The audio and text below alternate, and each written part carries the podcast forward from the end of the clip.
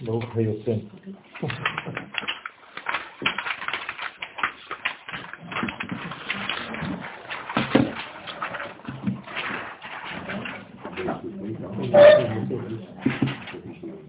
לקחתי יכול לעשות טיפול חוץ מכאילו שמן, כאילו גלון וחצי, רק אחד בחנות.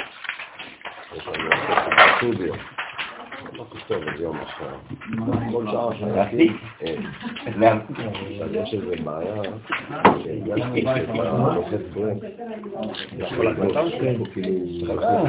של הברק. אני מוודא, אני מוודא. הזמנו חלקים באמריקה. מישהו כבר קנה אותם והעביר אותם לדוב. מישהו קנה אותם והעביר אותם לברוקלין. הוא כאב, אבל אין דברים כאלה. מה לעשות? לבן, לבן, נכון? כולם... אז מה, אז בסוף לא כלום. אפשר להקדיש את השיעור לרפואה. אפשר להקדיש את השיעור לרפואתי, כן. תינוק, תינוק בן יהודית ואוריאל. תינוק, דרום צרפת, מה אתה רוצה? איך קוראים לו? עוד לא קוראים לו אין לו שם. תינוק בן אוריאל אה, רצון ויהודית. שהשיעור יהיה לרפואתו השלמה של התינוק, הרח הנולד, בן יהודית ואוריאל. בן יהודית ואוריאל, בעזרת השם שיהיה מבורך, בעזרת השם, רפואה שלמה מן השמיים.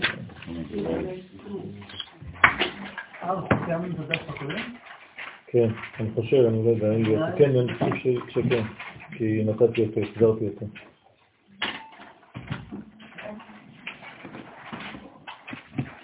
בן יוחד ובן ומרים, מרים, גם כן. בשם, שיהיה בריא ושלם. וואי וואי וואי. שם שם. זה מישהו שנפטר גם כן.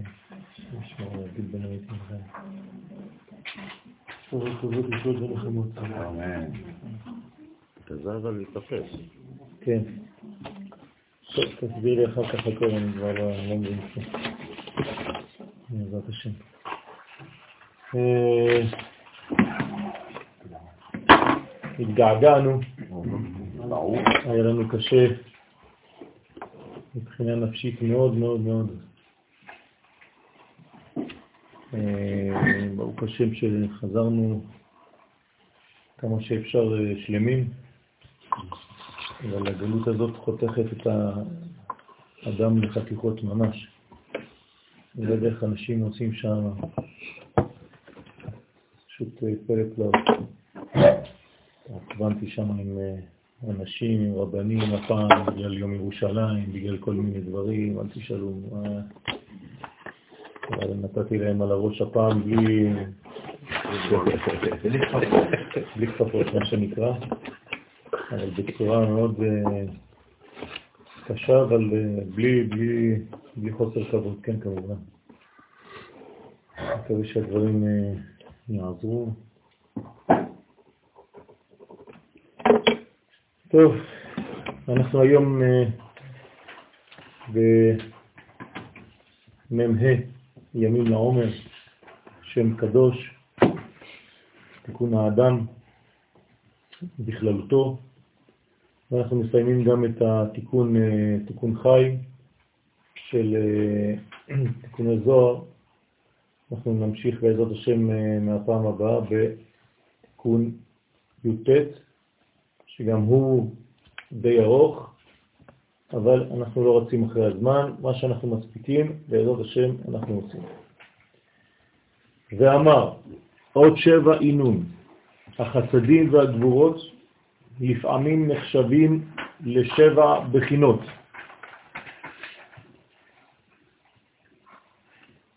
כי הם מתפשטים בחגת נע.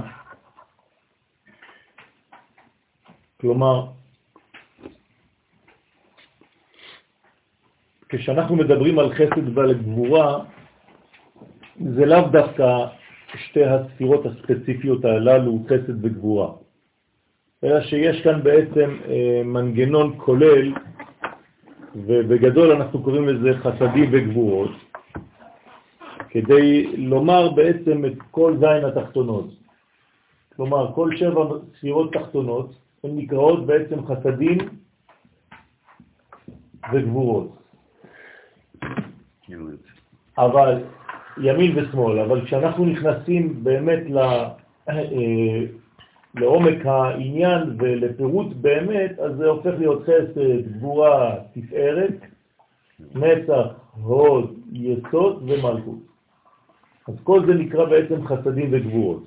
אז לפעמים אתם תראו בראשי תיבות חוג, חסדים וגבורות, אתם צריכים להבין שאנחנו מדברים כאן על זין תחתונות, זה נחשב לשבע מידות תחתונות, לשבע ספירות, כלומר לעולם של גילוי. שהרי עולמנו בנוי על הספרה 6, שזה בעצם שישה קצוות של הזמן, והיום השביעי שהוא שבת, שהוא בעצם המדרגה הכולל של הכולל. אז זה נקרא ו' קצוות, והנוקבה. כן, זכר ונוקבה.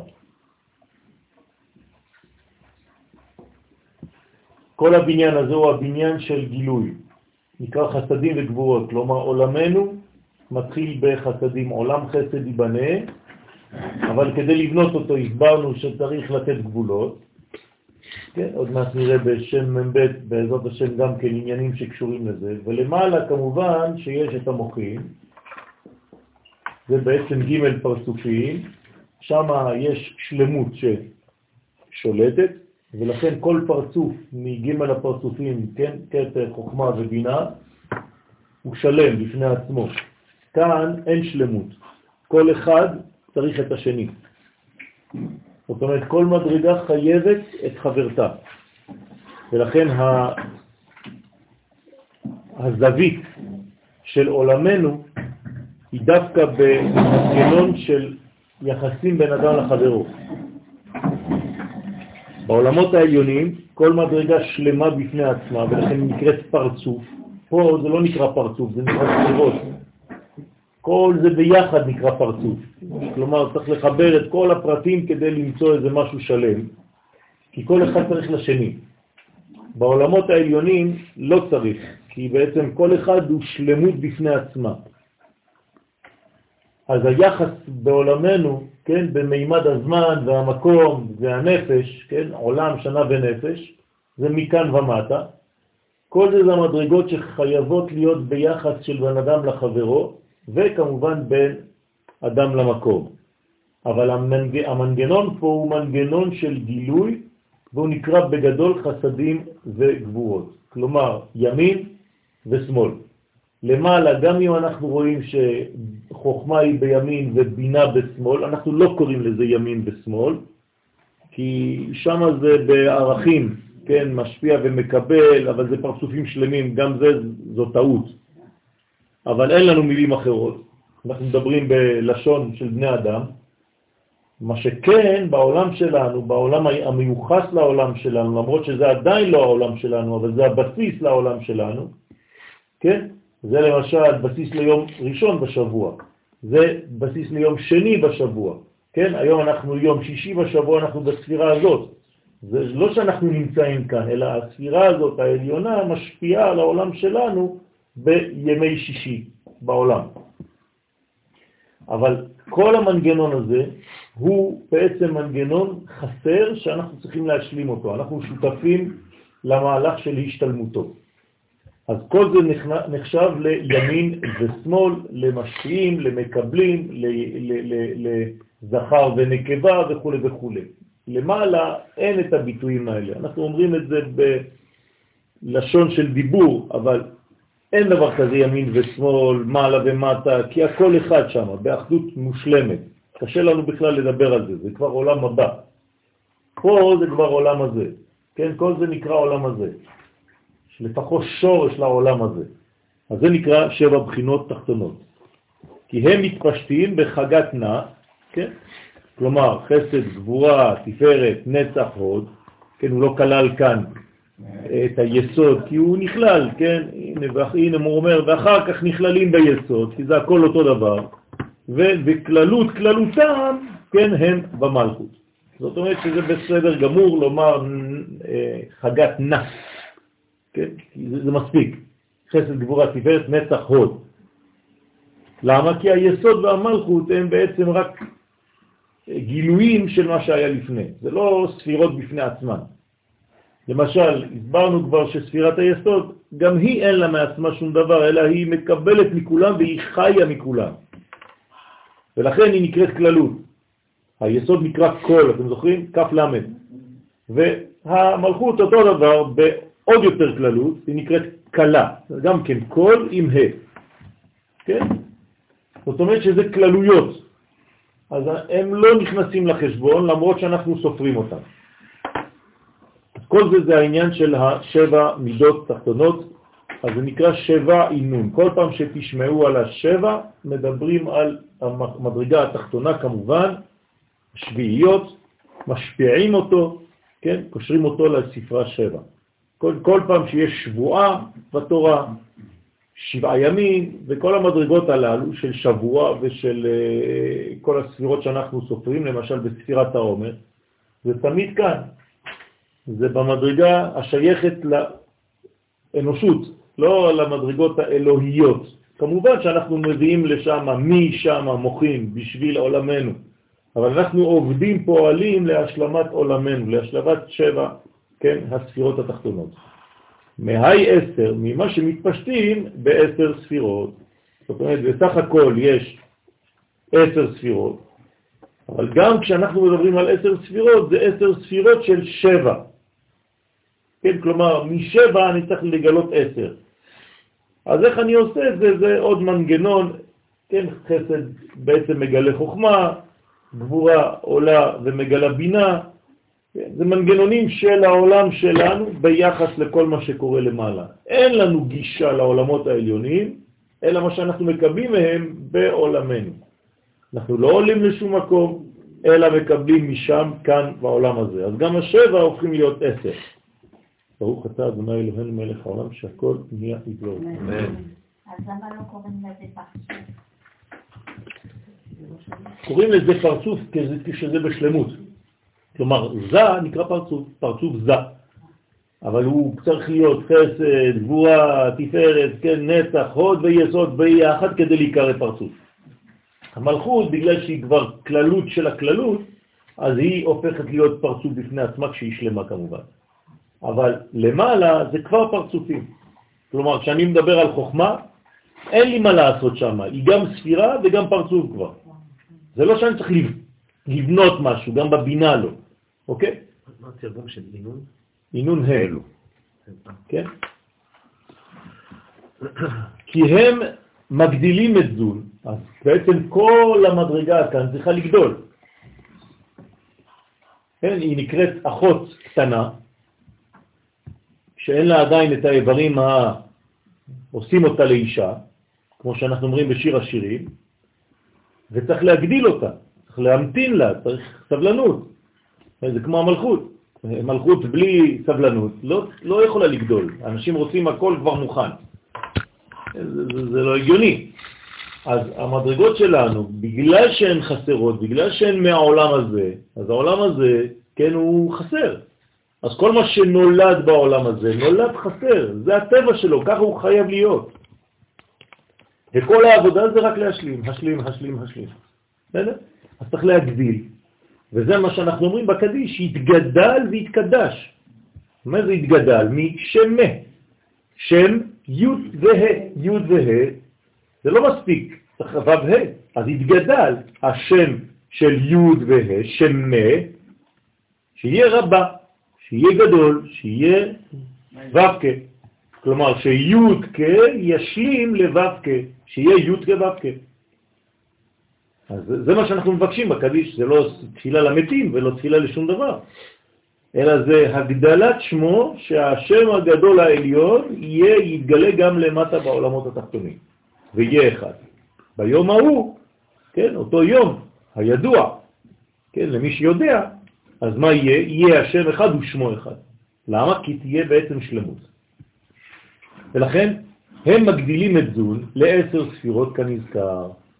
אתם רואים? מגדילים את זון, זון זה שבע לעשר, מגדילים אותם לעשר, עושים מן השבע עשר, צריך שהשבע יהפוך לעשר. מי, מי שיכול להגדיל, רק המוחין העליונים, נכון? כלומר, חוכמה בינה, כן, קטר חוכמה בינה, חוכמה בינה ודעת, לא חשוב עכשיו, הם אמורים להגדיל, כן, לחנך את הספירות התחתונות ולעשות אותן לעשר. אבל העבודה למטה. מה? העבודה היא למטה. העבודה זה שאיך האלה מקבלים.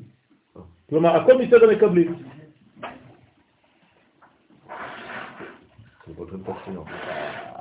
כן, מתרחבים, הופכים להיות כלי קיבול וכו', איך שתקראו לזה. אבל עיקרם הם רק שבע בחינות. כלומר, למרות שאנחנו קוראים לזה עשר, העיקר זה שבע. אנחנו עובדים רק על השבע. שבע ביום היללתיך. כן, ככה אנחנו אומרים בפסוק. כלומר, אני יכול להלל, אני יכול לעבוד רק על השבע. כי שוב, אנחנו רק יכולים להשפיע עליהם. ואז על, על זה שהשפענו עליהם והשלמנו על, אותם, על, על המדרגות שלנו. על המדרגות האלו, אז זה משפיע על המדרגות העליונות. לא, זה לא משפיע. זה רק זה פשוט רק... פותח את עצמנו כדי לאפשר למדרגות העליונות לרדת, להתגלות. במרכאות לרדת, כן? כל הביטויים האלה הם כולם רק ביטויים של בני אדם. לא ללכת לאיבוד, אנחנו מדברים רק בנוסח בני אדם. אבל אין לא ירידה ולא עלייה ולא כל, כל הדברים האלה, זה, זה, זה ביטויים שאנחנו, כן, גנבנו מכל מיני דברים אחרים, כי אין לנו אפשרות אחרת, אם לא היינו שותקים וזהו. בסדר? אז כל העיקר כאן זה השבע, כן, ולקבל מהמדרגות העליונות. ועינון, לקבל שבעה רקיעים, והחסדים הם כנגד שבעה רקיעים, רקיעים שהם שבע ספירות שבזעיר אנפי. כלומר, כשאנחנו מדברים למשל על שבעה רקיעים, שמעתם על הרקיע הראשון, כן, וילון, זבול, ערבות וכו' וכו', כל השמות של הרקיעים, איפה הם נמצאים, כל הרקיעים האלה? פה. הנה, זה נקרא שבעה רקיעים. מהעולם הזה שאנחנו פה מתחת, אנחנו בעולם הזה, בוא נגיד ככה, כן, הכל המחשה, נכון? בלבד. העולם הזה, אז הרקיע הראשון בשבילנו זה, זה המלכות. הרקיע השני, השלישי, הרביעי, החמישי, השישי, השביעי. כן? כשהגענו לרקיע השביעי, כאילו וואו, כל הזמן זה ההיי, הוא הגיע לרקיע השביעי. כן? כי הרקיע השביעי כבר חופף, כבר נוגע בבחינה שנקראת עולם הבא. בסדר? שזה בינה. זה כבר עולם הבא. אז כל המדרגות הללו הם רקיעים. מה זה רקיע? הרוקע, רוקע הארץ על המים. הרקיעים הם בעצם כמו פילטרים שמקבלים כל אחד בגוון שלו, כן, את אותו אור, אחד, יחיד ומיוחד, שמגיע מהעולמות העליונים. אז בגלל שהם, כל אחד יש לו גוון אחר, פילטר אחר, בצבע אחר, אז אתה חושב שהאור שם הוא שונה, אבל הוא לא שונה. הוא פשוט מתלבש, מכבד את הפילטר ההוא לפי מה שהוא, לפי מי שהוא. אה? למשל, אתם יושבים כאן, כל אחד מכם קשור לאחת מהספירות התחתונות האלה, לשבע, יותר מאשר השני. אז כל אחד מכם יאיר יותר מפה, יותר מפה, יותר מפה, תלוי מי הוא. כן? ואז אתה תגיד, אה, לא יודע מה, יוסי הוא ורוד. בסדר, בגלל שהוא יותר מתאים למדרגה שהיא קצת אדום וקצת לבן. אז אדום ולבן ביחד זה בונה לנו צבע ורוד, ככה זה בצבעים. אז אותו דבר בספירות. אז מישהו קצת מזה וקצת מזה, ולפעמים אנחנו שניים ביחד ושלושה ביחד, ויש אנשים שהם הרבה יותר מורכבים, אז כל אחד בעצם מאיתנו מאיר באור שונה מאותו אור אחד. אין כמה אורות, יש רק אור אחד, אור אינסוף ברוך הוא. רק כשהוא מופיע, הוא מופיע בריבוי, כן? בגוונים, בעולם בינארי. כן? לכן, כל המדרגות האלה נקראים שבע רקיעים, שהם שבע ספירות שבזעיר אנפין. זה עינון, שבע ספירן, והגבורות הן מתפשטות, כן, בשבע ספירות של המלכות. אז החסדים, עכשיו אנחנו נכנסים יותר לעומק, תודה. לוקחים רק את החסדים, והחסדים מתפשטים באופן יותר חזק רק פה, אצל זעיר אנפין, כי חסדים זה זכר יותר, זה השפעה, אז לכן הזכר פה, זעיר אנפין, מתאים יותר, כי גם הוא זכר, אז החסדים מתפשטים לפה. ואיפה מתפשטות הגבורות? אל המלכות. בסדר? גם במלכות, אם תפתח אותה, היא בת שבע. בסדר? כל אחד הוא בעצם בן שבע ובת שבע. למרות שהוא שש והיא אחת. איך זה עובד? כן? צריך להבין שבזכוכית מגדלת אתה תמצא פה שבע מדרגות שהן עשר, ופה תמצא שבע מדרגות שהן עשר גם כן. הכל עשר ותמיד זה מופיע בצורה אחרת. ולכן המלכות גם כן צריכה להתמלא. ממה היא מתמלאת? מגבורות. זה מה שבונה אותה. כלומר, לתת לה מידות, לתת לה גבולות, לתת לה תחום. ולכן אומרים שהאישה, כן, נקנית. זה הביטוי של חז"ל. מה זה האישה נקנית? צריך לקנות אותה, כי אם לא, היא מרגישה באוויר, אין לה אחיזה, אז היא משתגעת. ולכן צריך לקנות אותה מלשון קניין, שהזכר במרכאות ישלוט, הוא ימשול, כן? ואל אישך תשוקתך והוא ימשול. למה והוא ימשול? זה לא איזה מין, אה, מה שהיום, כן, העניין של נשים נגד גברים וכל מיני דברים כזה. אלא ימשול, זאת אומרת שהחסדים ימשלו על הגבורות, ולא הגבורות על החסדים. מה זה אומר? לא להפוך את הגבורה לאידיאל. לא להפוך את הצמצום לאידיאל, לא לשכוח שהאידיאל זה השפעה. בסדר? אבל אם אתה מעלה על נס את האישה לבד, היא כבר לא צריכה את הגבר במרכאות, כמו שהיום רצו לעשות הנשים המודרניות, אז זה חורבן העולם, העולם חרד. אז יוצא לך גבר שהוא אישה, כן? כי, כי, כי האידיאליות זה להפוך לאישה. אז זה, זה, לא יודע מה אחד עם זקן שקוראים לו, לא יודע, כל הצ'יצ'ולינה או לא יודע מה, שטויות כאלה. עיוות של כל העולם וחורבן של כל העולם. אה, אחרי זה כבר זה רק משיח, אין, אין כבר מה שיבוא. כן.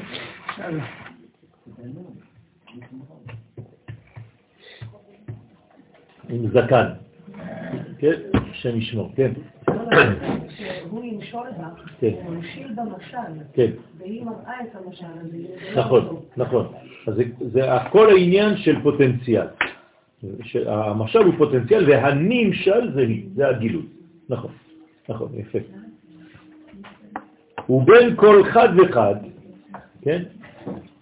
ובין כל אחד ואחד מן הרקיעים. עכשיו, נדבר עכשיו על הפער, כן, הרוחני כמובן, העליון, הפנימי, בין רקיע לרקיע. כלומר, מה ההפרש בין רקיע של חסד לבין רקיע של גבורה? 500 שני, שנות אור. זאת אומרת, הנה אומר את זה בלשון הזוהר, 500 שנים. יש 500 שנה. מה זה 500 שנה? כלומר 500 שינויים, שנה מלשון שינוי. כלומר, הבדל של 500 מדרגות, תגיד בצורה מודרנית, כן, 500 שנות אור היום, יש בין ספירה לספירה, בין רקיע לרקיע, שזה עצום, שזה אינסופי. כלומר, ההבדל בין מדרגה למדרגה היא כל כך, הוא כל כך גדול ההבדל הזה, שהוא כמו 500 שנות אור. שזה אומר שזה כולל בעצם את כל המדרגות, בסופו של דבר כמה מדרגות יש? אמרנו חמש, חגתנה. כלומר, כל אחד רחוק מהשני 500 שנות אור. כלומר, רחוק מכל מה שאפשר מהשני. אז מה מחבר אותו לשני? כן, אז מות עוד מעט נראה. אז בין כל אחד ואחד מן הריקים, כן, 500 שני, יש 500 שנה. רוצה לומר כי כל אחד מחמישה חסדים או חמש גבורות מתפרטים לעשר ומעשר למאה. זאת אומרת, זה התפרטות והתפרטות של התפרטות. הרי חמישה חסדים או חמש גבורות הם חמש מאות בחינות.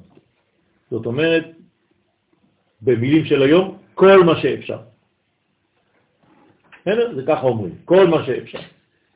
זה, זאת, זה, זה ביטוי של המערל מפראג, זצ"ל. כל פעם שהיו אומרים לו כמה גדול משה, כמה שאפשר. כלומר, עד שבן אדם יכול להיות, כמה שאפשר לו כבן אדם. בסדר? אז, אז כמה זה? עשר אמות. מה המקור שיש חמישה, מה המקור של המספר חמישה בחסדים או בגבול? בגלל שזה עשר. הכל עשר בבחינה. העולם נברא, בעשרה מאמרות נברא העולם. מה זה בעשרה מאמרות נברא העולם? איפה העולם מתחיל? פה, נכון?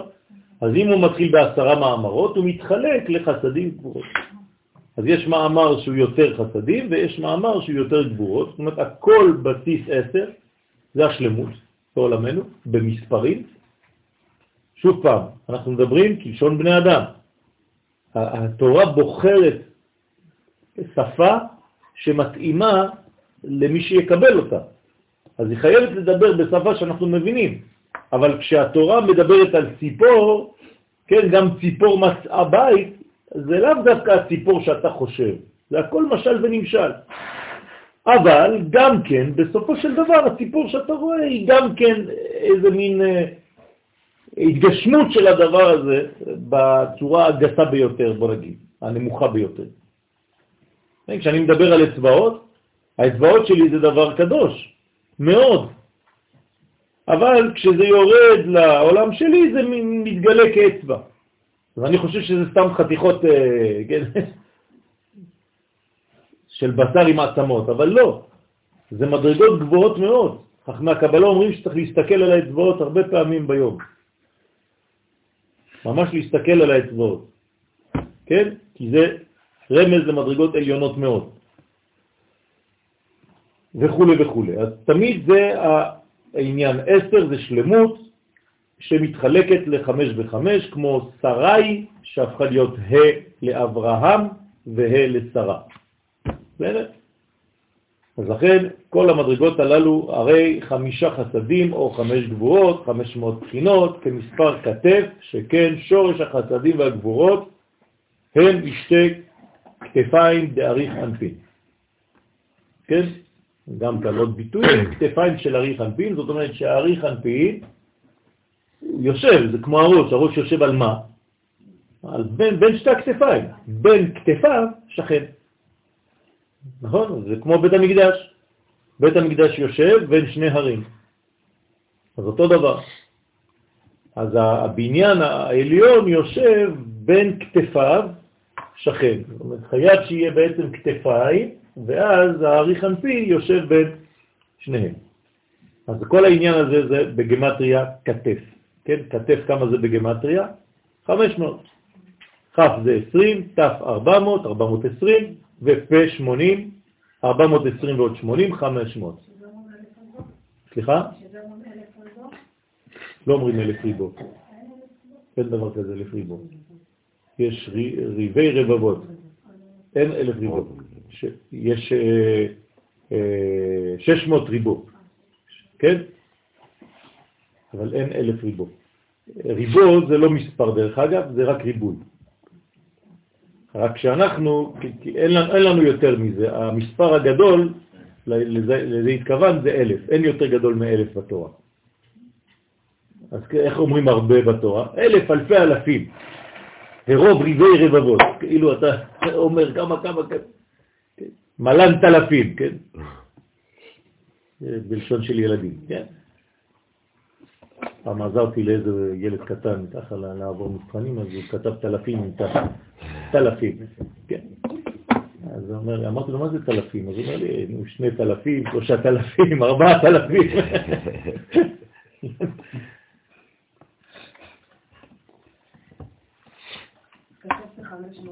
אז כתף ב-500. זאת אומרת הכל שוכן על 500. כלומר, הספירה או המספר 5, הספרה 5, היא בעצם יכולת הכלה. כן? והכי, פוטיה, דכל רקיעה ורקיעה 500 שנים. כמו כן, הרוחב, עכשיו הוא דיבר על הגובה, בוא נגיד. עכשיו הוא אומר גם הרוחב. הרוחב של כל רקיע ורקיע הוא 500 שנה. זאת אומרת, היכולת שלו להתרחב, היכולת שלו להכיל. כלומר, כל עולם יכול להכיל, לקלוט בעצם מדרגה של 500, ריבוי. אז גם באורך, גם ברוחב, זאת אומרת שהוא, בוא נגיד, כמו ריבוע כזה, כן, שכולל 500 ו-500 מכל הכיוונים. רוצה לומר שהאורך הוא בחינת חסד, נכון? אורך זה חסדים, תמיד רוחב זה גבורות. אורך זה חסדים, אז זה, זה עוד מדרגה שצריך ללמוד אותה, כן? לפעמים אנחנו עוברים ולא לא אומרים את הדברים, אבל כאן המקום אולי יותר לדעת את זה, כשאתה אומר אורך התיבה, כן, 300 אמה אצל נוח, ורוחב התיבה 50 אמה, כן, וגובה התיבה 30 אמה. כן, אז יש אורך ורוחב. אז אורך זה חסדים, ורוחב זה גבורות. מה זה אורך בימינה ושמאלה של החברות? אז זה, זה מה שאני אומר. אתה, אתה חוזר על אותו עניין. אורך וימינה. כלומר, אורך וחסד. ימין זה חסד. בשמאל הוא אומר אה. בגלל שהעושר, הכסף, כן? אתה רוצה להעשיר, יצפין, צפון. נכון? גבורות. כלומר, מתעשרים מזה שמחביאים, שמים בצד. כן, אז מצפינים. מי שכל הזמן רק מבזבז, מבזבז, מבזבז, לא יכול להתעשר בעצם. לא, לא, לא התכוונתי על קמצנות, קמצנות זה משהו אחר. טוב, כמו כן רוחב של כל רקיע ורקיע הוא 500 שנה, רוצה לומר שהאורך הוא בחינת חסד, המתארך, למה קוראים לו, למה אורך זה חסד? כי הוא מתארך, כן? איך קוראים לחסד הגדול? ערך אפיים ורב חסד, נכון? כלומר, ערך אפיים להתארך, אף ארוך, ערך אפיים זה אף גדול, זה בעברית, ערך אפיים זה אף גדול, נכון? לכן אומרים שהמקובלים יש להם אף גדול. אז חכמי הקבלה יש להם אף יותר ארוך מהאנשים שהם לומדים פשט. רוצה לומר שהאורך הוא בחינת חסד המתארך ומתפשט עד אין שיעור. כן? אין לו גבול, אז הוא מתפשט. לכן היו מציירים את היהודים עם אף גדול. כן? זאת אומרת, היו אומרים להם, אלה המקובלים, כן, של העולם. בלי לדעת כמובן, מבחינתם זה רשעות, עוד קין, ומח שמם וזכרם. עכשיו יש לנו, ברוך השם, כמה עשרות באירופה, כן, של נאו-נאצים אמיתיים, שמגדירים את עצמם נאו-נאצים, עכשיו הצביעו עליהם, עבורם, יש 30 שיושבים עכשיו באירופה. כן. והיהודים עדיין שואלים אה, מה לעשות. אה. והרוחב הוא בחינת גבורה, שהוא סוד הצמצום. כן? אז הרוחב, למה הוא גבורה? כי, כי אורך בסדר, אבל נו, כמה, כמה רוחב יש לאורך הזה? זה לא איזה דבר שטוח. אז גם כן נותן איזה מין אה, עובי, אבל העובי הוא תמיד פחות, הרוחב הוא תמיד פחות מהאורך. לכן אומרים אורך ורוחב, כשאתה רוצה להזמין איזה קופסה. אז הוא אומר לך מה האורך, מה הרוחב. יש אנשים שלא יודעים, אה, הם לא מבינים מה זה אורך, מה זה רוחב. אז הוא אומר לו, לא, זה כזה, כן, שלוש מטר ועובי כזה. נו, תגיד אורך ורוחב, הוא לא יודע. אז, אז עכשיו אתם מבינים, כן, הרוחב הוא יותר גבורות, שזה סוד הצמצום, כדי לתת גם כן משמעות לצד השני. בעצם לעשות איזה מין אה, אה, נפח, כן? זה, זה הקובייה. הנה, זה, זה בעצם מה שאנחנו עכשיו לומדים. כל זה ביחד, זה האורך, זה הרוחב וזה הגובה. בסדר? אנחנו כאילו בונים כאן בפנים, הסברתי לכם את זה כבר הרבה פעמים בסייעתא דשמיא, אבל לא חשוב לחזור, אנחנו בונים בעצם את האות ה'.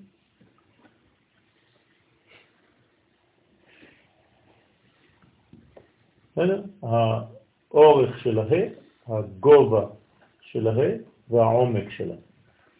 זה בעצם ג' קווים. כן? ביחס לנקודה שהיא בעצם אינסופית, י'. כן, אז הנקודה הזאת היא כוללת כבר בתוכה, כי הרי הנקודה הזאת היא בעצם נמצאת בתוך מם אחת גדולה. כלומר, אצלנו זה הפוך. כל זה שחור והיוד לבנה. בסדר? ככה זה מם. ואתה צובע את זה. בסדר? הבנתם? זה אותו דבר. אז היוד הזאת, שזה בעצם פוטנציאל של חיים, תופסת כשהיא מתרחבת והופכת להיות ה'. כלומר, אישה, מנגנון נוקבי. כשזה מנגנון אינסופי, כלומר מכלול האפשרויות, מה אפשר לעשות מנקודה, כל הכיוונים. אבל כשזה מתחיל להתפשט, זה מתפשט ברוחב, בגובה ובעובי. כן, בשלושה קווים. זה נקרא ג' קווים. לכן ג' קווים זה נמצא בה, באות הראשונה של שם הוויה, זה בעצם הדבר הראשון שמופיע כאן בגבורות, בחסדים ובעתיד, שזה הנקודה בתוך הבטן של ה'. כן? מה? בעתיד. כלומר, חיים, הריון. מה העניין של אש לבנה ואש שחורה ועתיד? וזה. כן, אש לבנה על גבי אש שחורה, או אש שחורה על גבי אש לבנה, זה תלוי אה, איפה זה נמצא בזוהר, כן, הזוהר זה ביטויים של הזוהר לבריאת העולם. כן, אנחנו, כשאנחנו מכוונים אותיות, הכי טוב לכוון באותיות לבנות על רקע שחור. עד דסלקין קולה למידה ידיעה, עד שכל החסדים והגבורות שהם עשר בחינות עולים ונכללים במידה ידועה שהיא המלכות. כלומר, עד איפה אפשר להגיע? עד איפה אפשר להתפשט בכל הכיוונים, עד שמגיעים למלכות. הנה, הה היא האות האחרונה, כלומר אי אפשר ללכת יותר מהאישה. האישה זה הגבול של המציאות. כן, אחרי האישה זה כבר סטרה אחרא. בסדר? כלומר, אם אתה יוצא מהאישה, אתה בצד האחר של המציאות. יש צד פנים וצד אחוריים. האישה זה גבול הקודש, אחריה זה סטרה אחרא. בסדר? ראשי תיבות סמים ואלכוהול, סטרה אחרא. דאי היא נקודה חדה, שהיא נקודה אחת כאין אות י'. מה זאת אומרת שהיא נקודה אחת כאין אות י'? לחושבן ידיעה, לכן היא בעצם חוזרת לנקודה ההתחלתית. הרי כמה זה היה בגמטריה י'? עשר. עשר זה לא מספר, זה הכל, נכון? עשר זה אחד בעצם. שלמות. אז כמה צריך להגיע בסוף? בעשר. כלומר, הספירה העשירית היא המלכות. לכן המלכות היא עשירית, אי אפשר ללכת יותר מזה. ולכן כתוב עשר ולא אחת עשרה. עשר ולא תשע. כלומר, אם זה תשע, עוד לא הגעת, אם זה אחד עשרה, אתה כבר בסתרה אחת. ולכן 11 הם כבר ארורים. י"א ארורים, חז ושלום, זה כבר כללה. כי כל המוסיף גורע. אל תוסיף, יש מדרגות שאתה צריך לעשות עד כאן, לא יותר. הוספת אפילו מילה אחת, קלקלת כבר כל מה שאמרת לפני. זה גם עוד מידתיות שאדם צריך להיות מאוד מאוד מאוד חכם, לא להוסיף על מה שהוא כבר אמר, כשלא צריך. כן, ובכל התחומים זה אותו דבר.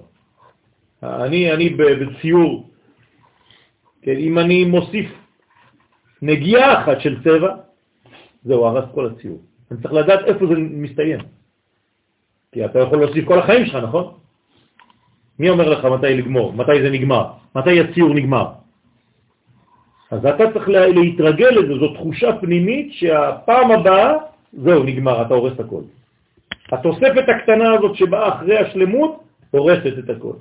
זה כמו אחד שיודע כמה הוא צריך לאכול. המזלג הבא, הקאה. כן, צריך להיזהר מאוד, לא להגיע בכלל לשם.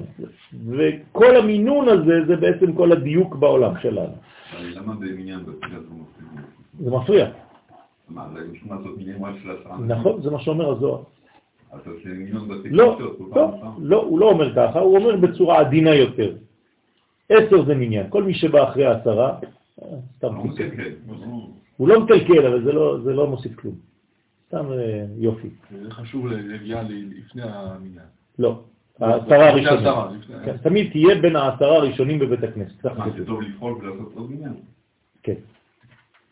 כן, כי, כי אין לנו מספיק אפשרויות, אבל אם היינו יכולים, היינו עושים ככה. למשל בזימונים אנחנו מחלקים ככה, כל הפעם מנסים לח- לחפש עשרה. אז המניין זה עשרה, זהו. בזימון אתה יכול להגיע למאה, אתה שואף למאה. נכון, אבל זה, עשרה, זה רק עשרות. זה בעצם עשר פעמים עשר, זה לא, זה לא משהו שיוצא מן העשר. מה עם דור עמדות מלך? עם זה כבר לא מספר. בסדר? עם זה כבר שלמות נשמתית, לא אוסף של פרטים. שוב פעם, אנחנו חוזרים על אותו עיקרון שצריך לה- להזכיר אותו הרבה. אבל זו שאלה נכונה וצריך להזכיר את זה. כן, העם זה מדרגה אחרת לחלוטין, זה לא אוסף של פרטים. לא נעשים לעם, נבראים עם. אבל גם יש לו סוג של מספר שהוא מתחיל. 600 אלף. זה מה שרצה לומר חנה 60 ריבו. כן? זה 600 אלף. זה כבר מספר שהנשמה האלוהית יכולה לחול עליה בעולמנו. אבל המניין הוא בעצם הקובע. לכן, מישהו בין העשרה הראשונים בבית הכנסת הוא חלק מהמניין האמיתי. כל השאר זה, זה תוספת, זה לא, אין לזה משמעות אפילו כמעט, לפי הרמב"ן ולפי חכמי הקבלה. אבל מצד שני, מי שהמשפחה יש לה, אז הוא גם להתפעל בהם במניין. נכון, אבל אם הוא יוצא מבית כנסת לא קרה כלום. כלומר, הוא יכול להיכנס, לא, אבל לצאת... הוא- לא יכול להתפעל יחיד, אז עדיף לו לא יחיד. נכון. מה שאני רוצה לומר זה שכל עוד ואתה לא עשר, כל אחד שווה עשר. אחרי עשר אתה לא שווה כלום. תצא, תיכנס, לא שמים לב בכלל. זהו, זה מה שאני רוצה לומר. כלומר, עד עשר, כל אחד שווה עשר. האחד עשרה שווה אחד, שווה רק את עצמו. בסדר? אבל אם נשארו רק עשר בבית כנסת, כל אחד שיוצא הוא מפרק את העשר. ולכן נכללים במידה ידיעה ועולים לחשבון ידוע, שהוא גם כן בחינת המלכות שכל החשבונות הם בה. כן? כלומר, למה החשבונות נמצא, נמצאים במלכות? כי היא נקראת חשבון. המלכות נקראת חשבון. כלומר, הגבולות. מה? הגבולות. כן? אצלה הכל בחשבון. כלומר, הנשים יותר בחשבונות מאשר הגברים. אז האישה עושה חשבונות. אז היא כלולה, היא, התכונה הפנימית שלה בנויה מהחשבון. לכן כל פעם שלמשל תעשה גמטריה ב, על מילה, אתה כבר בצד נוקבי. כלומר, כל מי שמתעסק הרבה בגמטריות, יש לו צד נוקבי מפותח. בסדר? הזכר הוא לא יתעסק יותר מדי בגמטריות, אלא באותיות עצמן. אל, לא במספרה של האותיות. הבנתם מה אני רוצה לומר? אז יש את האותיות, יש למעלה מהאותיות ויש את המספר של האותיות. אז זה מנגנונים, זה קומות שונות של אותה מציאות. טעמים זה כבר מדרגה מאוד מאוד פנימית. שזה, אין בכלל, כן, זה, אין כבר את הביטויים זכר ונקבה כי הכל אחד שם. נכון. אז יש טעמים, נקודות, תגים ואותיות במספר על האותיות.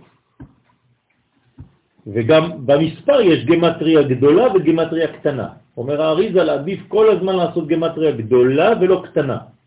כי מי שמתעסק יותר מדי בגמטריות קטנות הוא מצמצם את השכל שלו ואת המנגנון הפנימי שלו.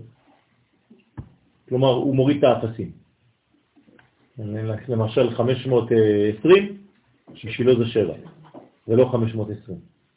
בסדר? אז אדם כזה הוא יותר מדי אה, מצומצם. אז צריך לפעמים לעשות את זה, אבל לא טוב יותר מדי.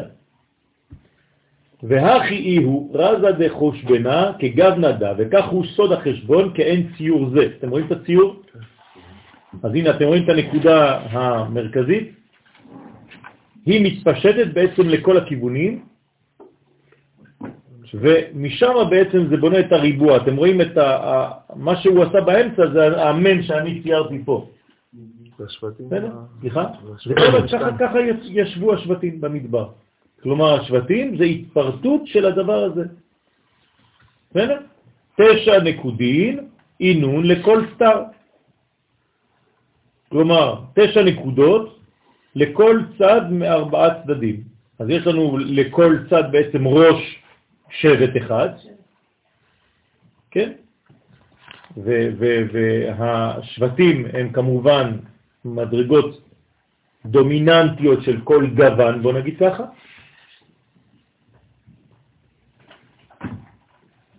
וככה בונים את המנגנון. כנגד התפשטות החסדים והגבורות בארבע ספירות, כן, עכשיו זה מתפשט בארבעה צדדים, כלומר לארבע ספירות כוללות, חסד, גבורה, נצח ועוד. כן? חגת נע. זה מה שהוא אמר בהתחלה. וכולם יוצאים מהתפארת, כן, שהיא האמצע, שהיא נקודה אמצעית, פרצוף בעצם. אני אומר בצורה אחרת, מי קודם למי? אה, אה, הספירות לתפארת או התפארת לספירות? יפה, כי הכלל קודם לפרטים, הוא רק מתפרט. זה לא שבנית חסד, גבורה, תפארת, נצח, עוד יסוד, אז אתה אומר, אה, עכשיו יש לי מנגנון שקוראים לו פרצוף תפארת. לא. הפרצוף כבר קיים, רק הוא מחכה שיגלו אותו. כמו שהנשמה כבר קיימת, היא מחכה רק לגוף שיגלה אותה.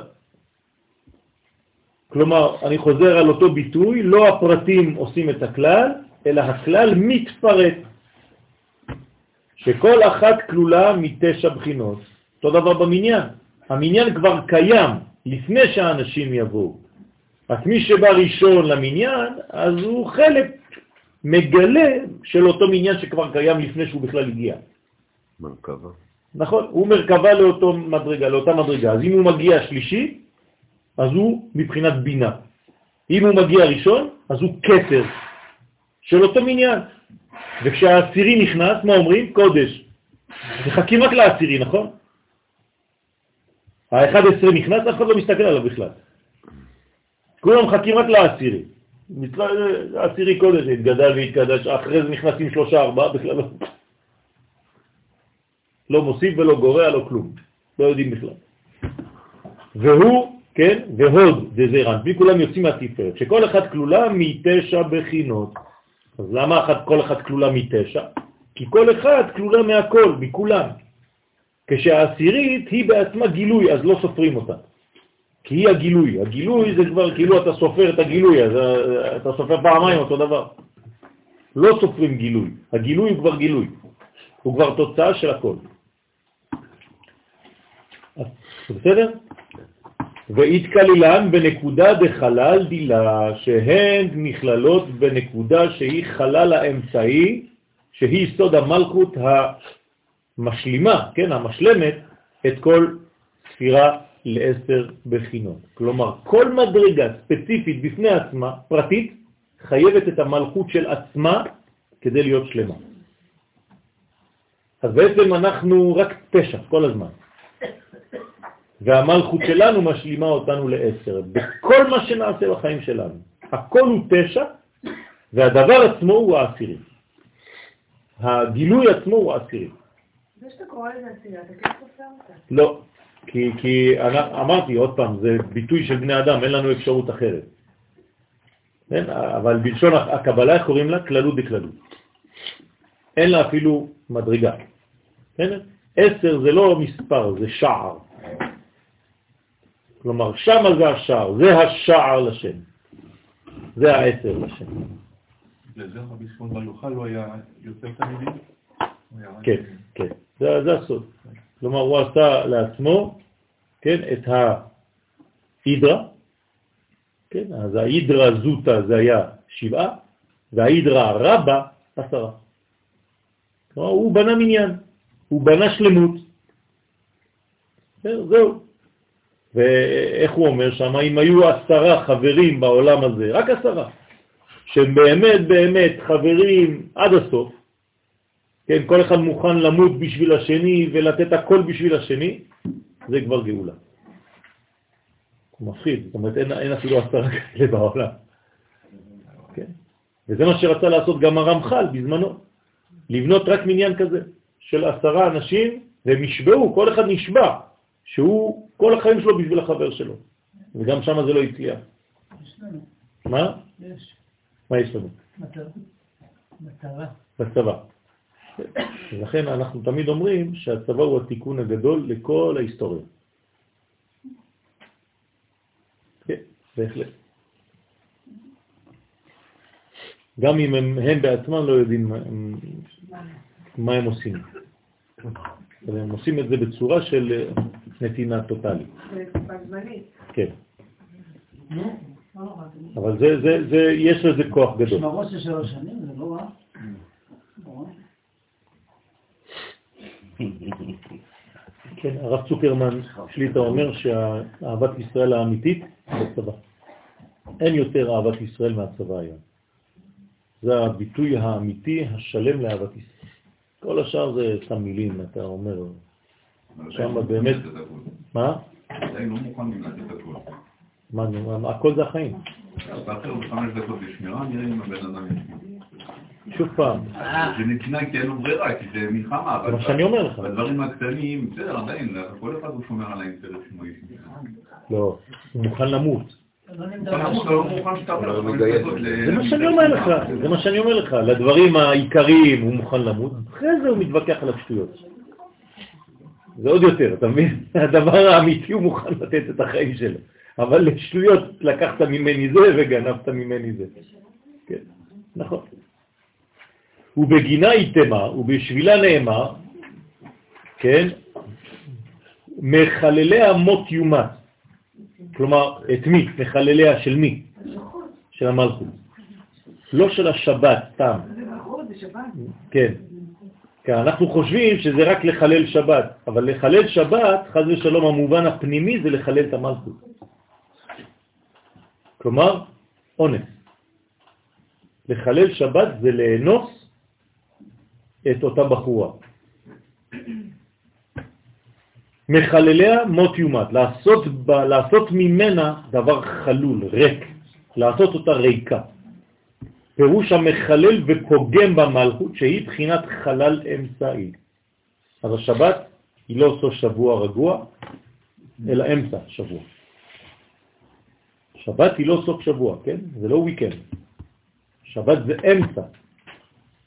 כמו במנורה, בציור של המנורה יש שלושה קנים יוצאים מצידה האחד ושלושה קנים יוצאים מצידה השני, כן? והיא בעצם הקו האמצעי שנקראת בעצם נר המערבי. והיא השבת, היא השביעית. אז היא באמצע שלושה ימים בימינה, שלושה ימים בשמאלה. לכן מבדילים עד יום שלישי בלילה. הנה, אז עכשיו אנחנו מתקרבים לאמצע השבוע. לא, כן? אבל אין אמרנו שהשבת היא ראשונה. נכון, זה, זה אמצע. אמצע זה בעצם הראשית הפנימית של הכל. משם מתחיל כל, הדבר.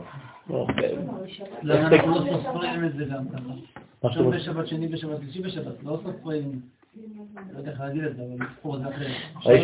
היית צריך לספור ככה, 1, 2, 3, שבע. 4, 5, 6, 7. זה לא. נכון.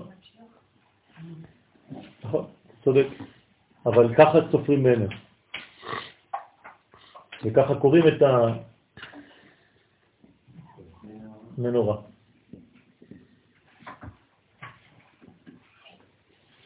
אז היא נקראת בעצם אה, מדרגה אמצעית, ולכן אסור לחלל את האמצע.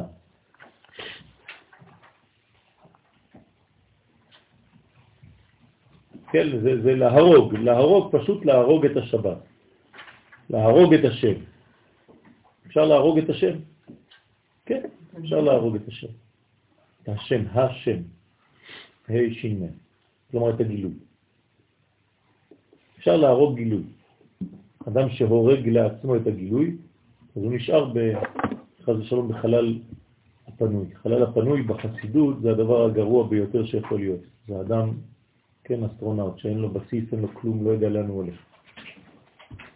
היהדות של חוץ לארץ היא חלל פנוי. באמת חלל פנוי, מסכנים.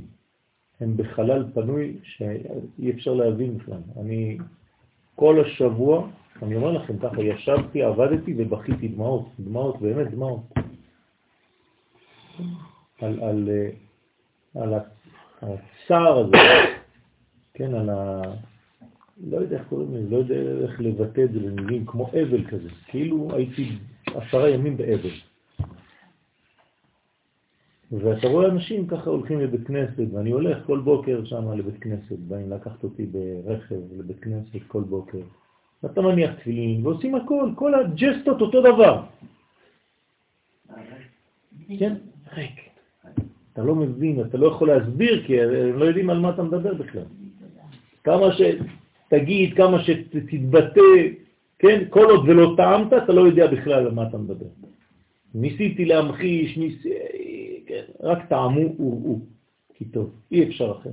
אי אפשר לעשות את הסמינרים האלה פה? אה, היינו רוצים. שהם יבואו לסמינר פה ויחזרו אחר כך הביתה. לא- הם פוחדים, אתה לא מבין. כאילו אחד אחד רצה להגיד לי, תראה כמה התקדמתי. אה, כן, הוא בא אומר לי, אתה יודע, עם אשתי החלטנו לפתוח חשבון בנק בארץ. וואו, חזק וברוך. זה מבחינתו חבל על הזמן, זה כבר התקדמות שאין כמותה. אז מצד אחד זה כואב, אתה, אתה בוכה, כן? הם חושבים שאתה כאילו כועס עליהם. אני לא, אני לא, אני אומר להם, אני לא כועס עליכם. אני בוכה בשביל השכינה שאתם לא מבינים כמה אתם... אני, אין לי מילים. זה לא גאווה, זה לא זה, זה פשוט... אין, אתם לא במקום הנכון. אתם לא בחיים הנכונים, הכל, הכל... כן, הפכתם מנגנון ארעי לאידאל. ואתם לא מבינים כבר. מה המצב הפוך? מה? מה הפוך? שיש מיליון ישראלים שהיו פה וחיו חיים שם עכשיו. הם נשארים עם הכוח הזה, תאמין לי, כשהם שם הם מדברים עוד יותר טוב על ישראל. פה, כשהם היו פה, הם היו כל הזמן מתווכחים עם הכל, זורקים הכל. כשהם שם הם מתגעגעים פתאום, שומעים רק מוזיקה בעברית וזה. זה עוד משהו אחר, זה מנגנון אחר, אלה נשרפו כבר, מי שנשרף כבר נשרף. אני מדבר על אלה שלא יודעים, כן, הם הפכו להיות דתיים. הם, הם בנו דת, בנו דת. והם חושבים שזה, אבל זה משהו, נכון? כן, כן, זה משהו, נכון. בנו דת. קראתי להם זוהר, כן, לא היה לו ספרים שם, לא כבד ללכת עם ספרים, גם שבת לא יכולתי לקחת את, את הטאבלט או את הזה. אז אה, היה בבית כנסת שם, רציתי לתת אה, זה על יום ירושלים. אז פתחתי סתם במקרה, לא היה כלום שם, אז היה איזה זוהר קטן בבית הכנסת. אז פתחתי שם בפרשה שהייתי שם במדבר. והקדוש ברוך הוא פשוט שלח לי ממש מתנה מול העיניים. דף ראשון, מילים ראשונות והכל, איך אסור להפריד בין תורה לבין מלכות. עכשיו, לך תסביר להם מה זה מלכות. תורה כולם יודעים, חושבים שיודעים, אבל מה זה מלכות בכלל? ושם הזוהר, כל העניין של זה, איך לא להפריד בין תורה ומלכות. ואוי ואבוי למי שמפריד ביניהם. ואז אה, לאט לאט, עם הרבה אהבה, עם הרבה סבלנות, אתה, כן, אבל אחרי זה גם פוחדים ממך, כי אחרי זה, בפעם השנייה, השלישית שאתה חוזר, אומרים, זה עדיף להיות רחוק, כן, מרחוק, כן, לא מדובשך ולא מעוקצך. אז אתה מרגיש שאתה כבר זר שם, כי אתה, אתה כבר זר, אבל עוד יותר. למה? כי כל מי שבא להעיר לך, או באלף או בעין, כן, אתה כבר מתחיל קצת לשנוא אותו, כי כואב לך, כי הוא כל הזמן מסמל את, ה... את המקום שכואב לך ואתה לא רוצה לראות אותו. אבל איפה אתה נמצא? כן, כן, אבל תלוי גם באנשים שבאמת יש להם רצון להתקרב, להתקרב וזה וכו'. אז זה, זה מדרגה אחרת לחלוטין, אין, אין, כן, הרבה הרבה סבלנות. אבל הבעיה זה שהזמן רץ. טוב, אז מי שמחלל את המלכות, כן, את החלל האמצעי, מות יומת. למה מות יומת? מה זה מות יומת? אבל למה פעמיים? כלומר, הוא, ניתק את עצמו מהכל, גם בעולם הזה, כלומר גם בשבע תחתונות, למה זה? גם בג' עליונות עולם הבא. זה נקרא מות יומת. מות בעולם הזה, יומת בעולם הבא. על ידי הדינים שבה, זאת אומרת שהוא בעצם מקבל, מכל הצדדים מקבל מכות חז ושלום. הוא, הוא גרם מוות, חידלון, אז המוות חז ושלום במרכאות חוזר עליו. טוב, סיימנו מאמר, אנחנו במאמר האחרון שבאחרונים, שבתיקון חי. אז אה, גם מאמר הבא הוא הקדמה לתיקון י"ט, אנחנו כבר נכנסים צעד אחד אה, לתיקון ה-19, ומבואר בהמשך המאמר. יש לי כל מיני דברים שחוזרים לי. כי נשמת רבי שמעון, כן, עלתה למעלה לבקש רשות מן השכינה שהייתה גנוזה בעולם הבריאה, כן, עולם הבריאה פה, אז רבי שמעון בר יוחאי עלה לקבל רשות משמה, לכן בא, כן, הסבא להשביעה שתרד למטה, כן, נעלם לי הקטע. אבישי, מה כתוב? מה? אבישי, מה כתוב? כן. למטה לגלות סודות מעניין השכינה. כן? אז אתם יכולים להשלים. לגלות סודות מעניין השכינה. זאת אומרת, כל המאמר עכשיו הוא בעצם אה, מאמר שרבי שמעון בר יוחאי ביקש רשות וקיבל רשות לגלות את הסודות של השכינה למטה. אז הוא ביקש מהאימא שלה בעצם. כן, מהבינה, האם אני יכול להתחתן עם הבת שלך. עם המלכות. זה מה, שהוא, זה מה שקורה, נכון? החתן תמיד הולך לבקש מההורים את היד של האישה. בפועל מה הוא עשה? בפועל מה הוא עשה? זה מה שאנחנו נראה עכשיו. זאת אומרת שהוא בעצם הולך לדבר על עולם הבא כדי לגלות את העולם הזה, ולא הפוך. קיבל רשות זה העובדה שהוא בעצם פותח ומסכימים על ידו ומגלים לו. ברגע שהוא פותח ומגלים לו את הסודות, וזה עובר דרכו, זה אומר שהוא קיבל רשות, שזה עובד. אם לא, כתוב, ביקש יעקב לגלות את הקץ וניסה ממנו. או שזה עובד או שזה לא עובד. אם זה עובד, זאת אומרת שקיבלת רשות. אין, אין אה, פה הרבה בלגן. וזה שאמר, קם ההוא סבא. כן? מי זה ההוא סבא?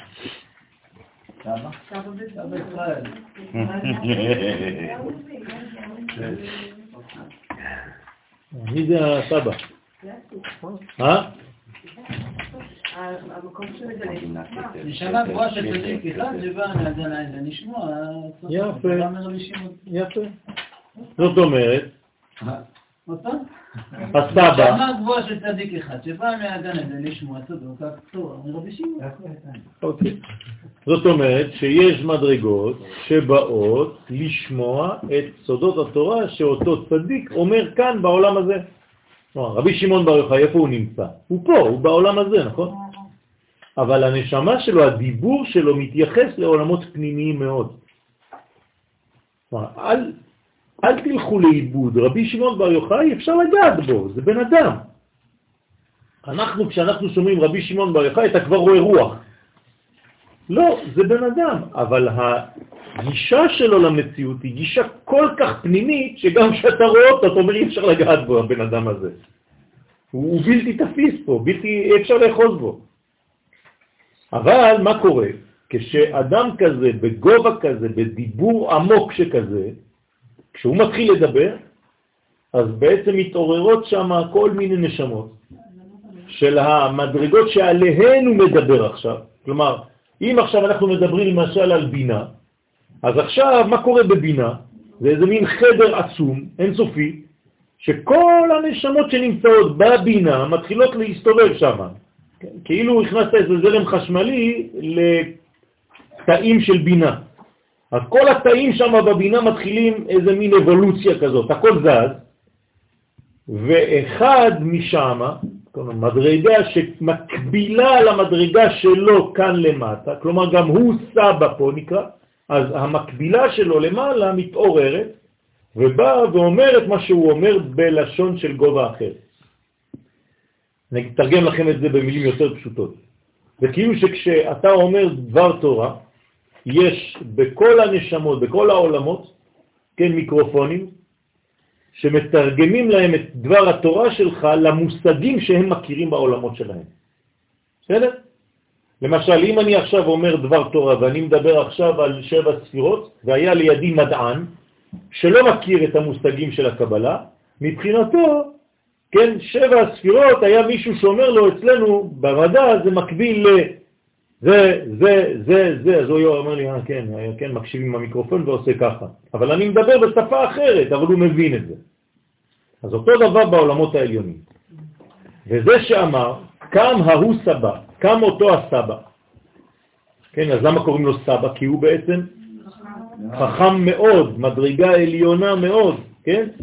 שהוא נשמה גבוהה של צדיק אחד, שבא מגן עדן, איפה זה גן עדן? בינה, לשמוע את סודות התורה מרבי שמעון. עכשיו, בשביל מה הוא בא לשמוע את זה? כדי להפיץ שם, כלומר הוא השליח, הוא השליח של אותו עולם, שלחו משם איזה שליח שיבוא, ישמע את כל מה שרבי שמעון בר יוחאי יש לו לומר, ואחרי זה מה הוא עושה? מדווח. הולך לתת שיעור לשם למעלה. יש חידושים... בוודאי. יש חידושים בעולם הזה, שגם בעולמות העליונים לא שמעו. כלומר, שמעו ולא הבינו. לכן כתוב, חברים מקשיבים לקולך השמיעיני. מה זה חברים? איזה חברים? על איזה חברים מדובר? על חברים שנמצאים בעולמות העליונים. למשל, אדם מת ולא שמע חידוש בחיים שלו. יכול להיות דבר כזה? כן. אז כשהחידוש הזה נאמר או יאמר יום אחד בעולם הזה, אז הקדוש ברוך הוא אומר, כן, קרוז יוצא שם, היום בערב, בשעה לא יודע מה, יש שיעור למטה בכפר אדומים או במקום אחר בעולם, שם נותנים שיעור על, לא יודע מה, אה, תיקון 18. כל מי שלא שמע בחיים שלו תיקון 18, רוצה לעשות סיום, מוכן, מזומן, לרדת, הרכבת יוצאת בשתיים בלילה. זאת בחירה שם? כן. למה? אבל שם זה כבר לא בחירה כמו פה. זה, שם זה צורך השתלמות. כלומר, כשאתה מרגיש שחסר לך הדבר הזה שלא למדת, אתה רץ. פה בעולם הזה, אה, אתה אומר, טוב, אני אשמע את זה מחר, מחרתיים, אתה חושב שאתה תחיה מיליון שנה. שם אין זמן כזה, זה לא בחינה של זמן, כי הזמן לא קיים. אז מיד יש החלטה לרדת. אז יורדים לעולם הזה, משלימים את מה שלא השלימו שם, ואז יכול להיות שזה גם מונע גלגול. כי לפעמים רק בשביל זה היה צריך לחזור בגלגול. הם מרגישים את החיסרון יותר מאשר אנחנו. בוודאי, כי שם אתה בעולם של חשוף לאמת כל רגע. אז כל פעם שאתה חשוף לאמת, שהאמת הזאת לא התגלתה אליך, אתה נשרף. זה נקרא גיהנום. כלומר, כל חיסרון שם שורף. פה החיסרון לא שורף, רק אצל אנשים חכמים הוא כן שורף. מרבה דעת, מרבה מכאוב. אבל שם כל חיסרון קטן שורף את הנשמה, כי אתה מרגיש כמה אתה חסר. כל אחד נכווה מקופתו של חברו. מצד שני הוא כבר בגן עדן.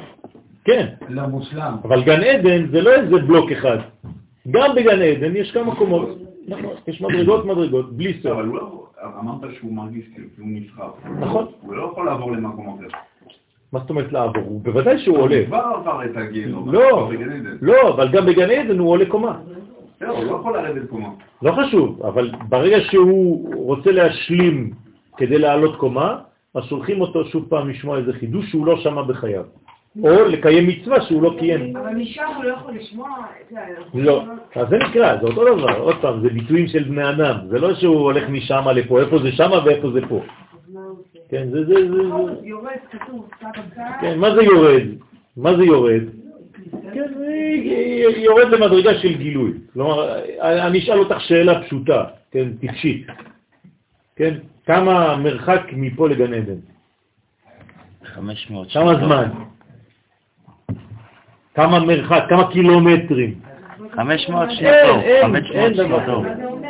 שאותה נשמה שנמצאת בבינה, יורדת לפה. יורד למדרגה להשלמה. כדי לשמוע. כן, זה מה שאנחנו עושים. אני מה לא מבינה מה זה אומר. את מבינה, ירדת מהמיטה כדי להגיע לפה. זה אותו דבר. ירדת כדי לשמוע שיעור. זה לא אותו דבר, לא עברתי בין עולמות. עברת בין את חושבת. את עברת בין עולמות כדי לרדת לפה. זה מה שאת חושבת. אותי רואים פה. את אותה נשמה שירדה מבינה לא רואים פה. מי אמר שלא רואים? את לא רואה. כן. הכל יחסי. בסדר? לא. טוב, ואמר, ואמר ל, לרבי שמעון, עכשיו, הוא לא רק בא, הוא גם מדבר עם רבי שמעון. כלומר, זה לא שהוא יושב ורבי שמעון ככה עושה ליד החברים איזה דאווין ואומר לו, טוב, לא, לא עכשיו. כן? אלא הוא מדבר אליו בפנימיותו, רבי שמעון שומע אותו, הוא לא צריך להסתובב. והוא אומר לו, רבי, רבי, למה פעמיים? כי הוא עסוק, רבי שמעון, מדבר, אז הוא קורא לו, אז הוא לקח, רבי, רבי, תקשיב לי, כן? באומה הלך, כן? מה זה באומה הלך? באמא שלך, לא.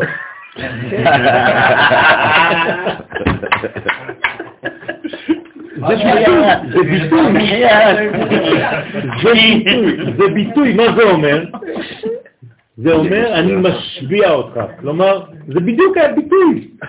תעשה טובה, כן? איך, איך אומרים על ידי באמא שלך, באמא שלך, תעשה טובה. כן, זה אותו דבר, אני משביע אותך. כן? באומה הלך, כן? כלומר, אומר לו, אני משביע אותך עכשיו. מה זה אני, אני משביע אותך? מה הסברנו על השבע? אני מה שאני עושה לך עולם שלם. אה, אני רוצה שתוריד את הדברים למדרגה של שבע, כי אני בא משמונה. אז אני משביע אותך עכשיו, כלומר, תשלים את מה שחסר לי בשבע. בהי נקודת אמירה אילאה, בנקודה זו העליונה הנסתרת בעולם הבריאה, כן? והיינו במלכות הקדושה. נחית הכה לגלה רזת אמירה, תרד לכאן לגלות סוד נסתר שבמלכות. כלומר, חסר לי סוד במלכות. לא הבנתי, לא אני, אני שליח. יש לנו שם חיסרון של שיעור שחסר בעולם, ואתה, רבי שמעון בר יוחאי, עכשיו נותן את השיעור הזה בעולם. כל גן עדן, כל המלאכים, כל הנשמות, מתבשמות ומתמלאות מהשיעור שעכשיו אתה נותן, שכנראה חסר שם למעלה. ועל מה זה מדובר? על מלכות. כלומר, תודיע, תאמר, עכשיו כולם ישמעו אותך, אני הולך לתרגם, אני הולך להעביר את השיעור הזה על מה שיש לך לומר על הנקודה האמצעית שהיא המלכות. עכשיו, מה זה מלכות? אמרתי לכם מקודם, זה, יש הבדל בין תורה לבין מלכות. נכון? כן. מה ההבדל בין תורה לבין מלכות?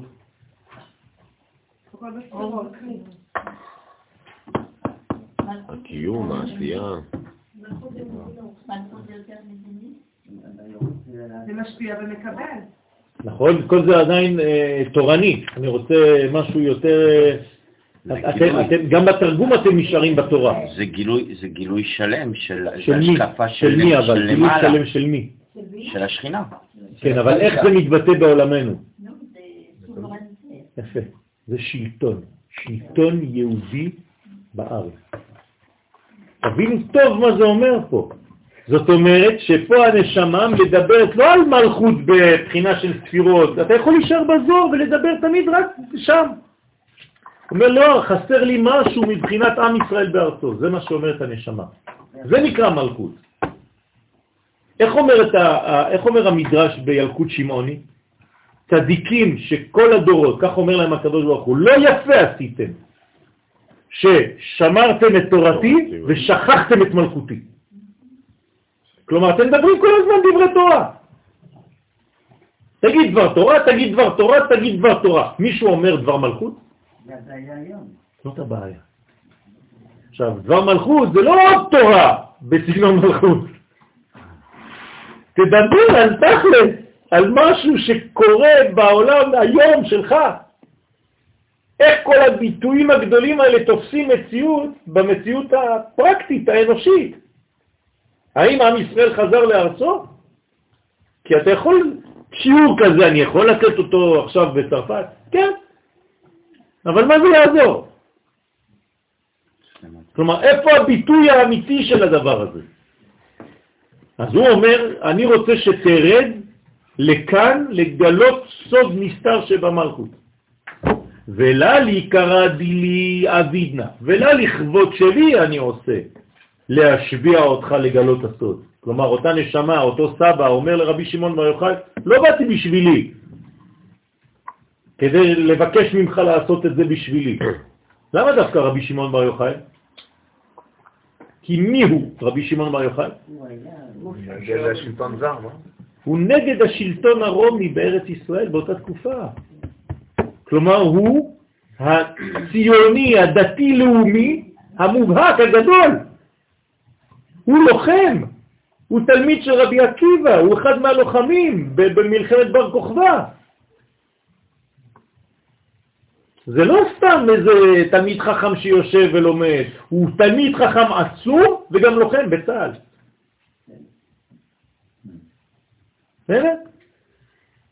אלא, ליקרא דשכינתא, אלא לכבוד השכינה. אני רוצה שתאמר את מה שאתה אומר בשביל השכינה, בשביל הכבוד, בשביל המשקל, בשביל הכובד של השכינה.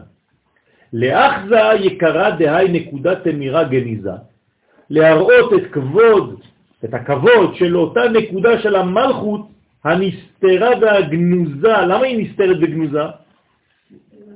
כי לא מתייחסים אליה, כי לא נותנים לה אפשרות להתגלות, כי גם כשהיא מתגלה, אתה לא רואה אותה. אז בשביל מה? כן. אתם, כן, איך אמרתי לחבר'ה שם, גם כשהגאולה קורית, אתם לא רואים אותה.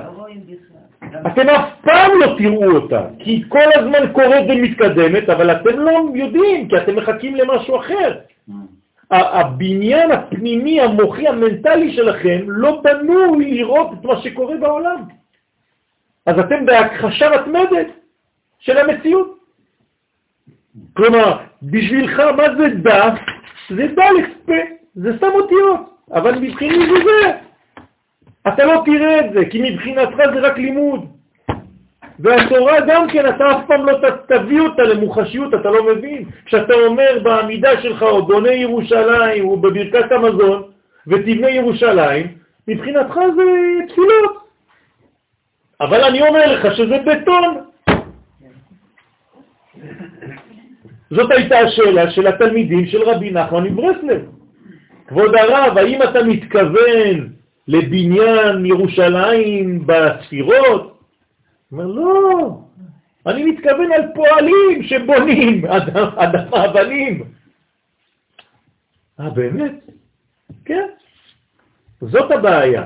הבעיה זאת הכחשה שכשהדברים קורים במציאות ואתה לא יכול לראות אותם, כי אתה בכלל לא מוכן לראות אותם, כי אתה מבחינתך זה דבר אחר.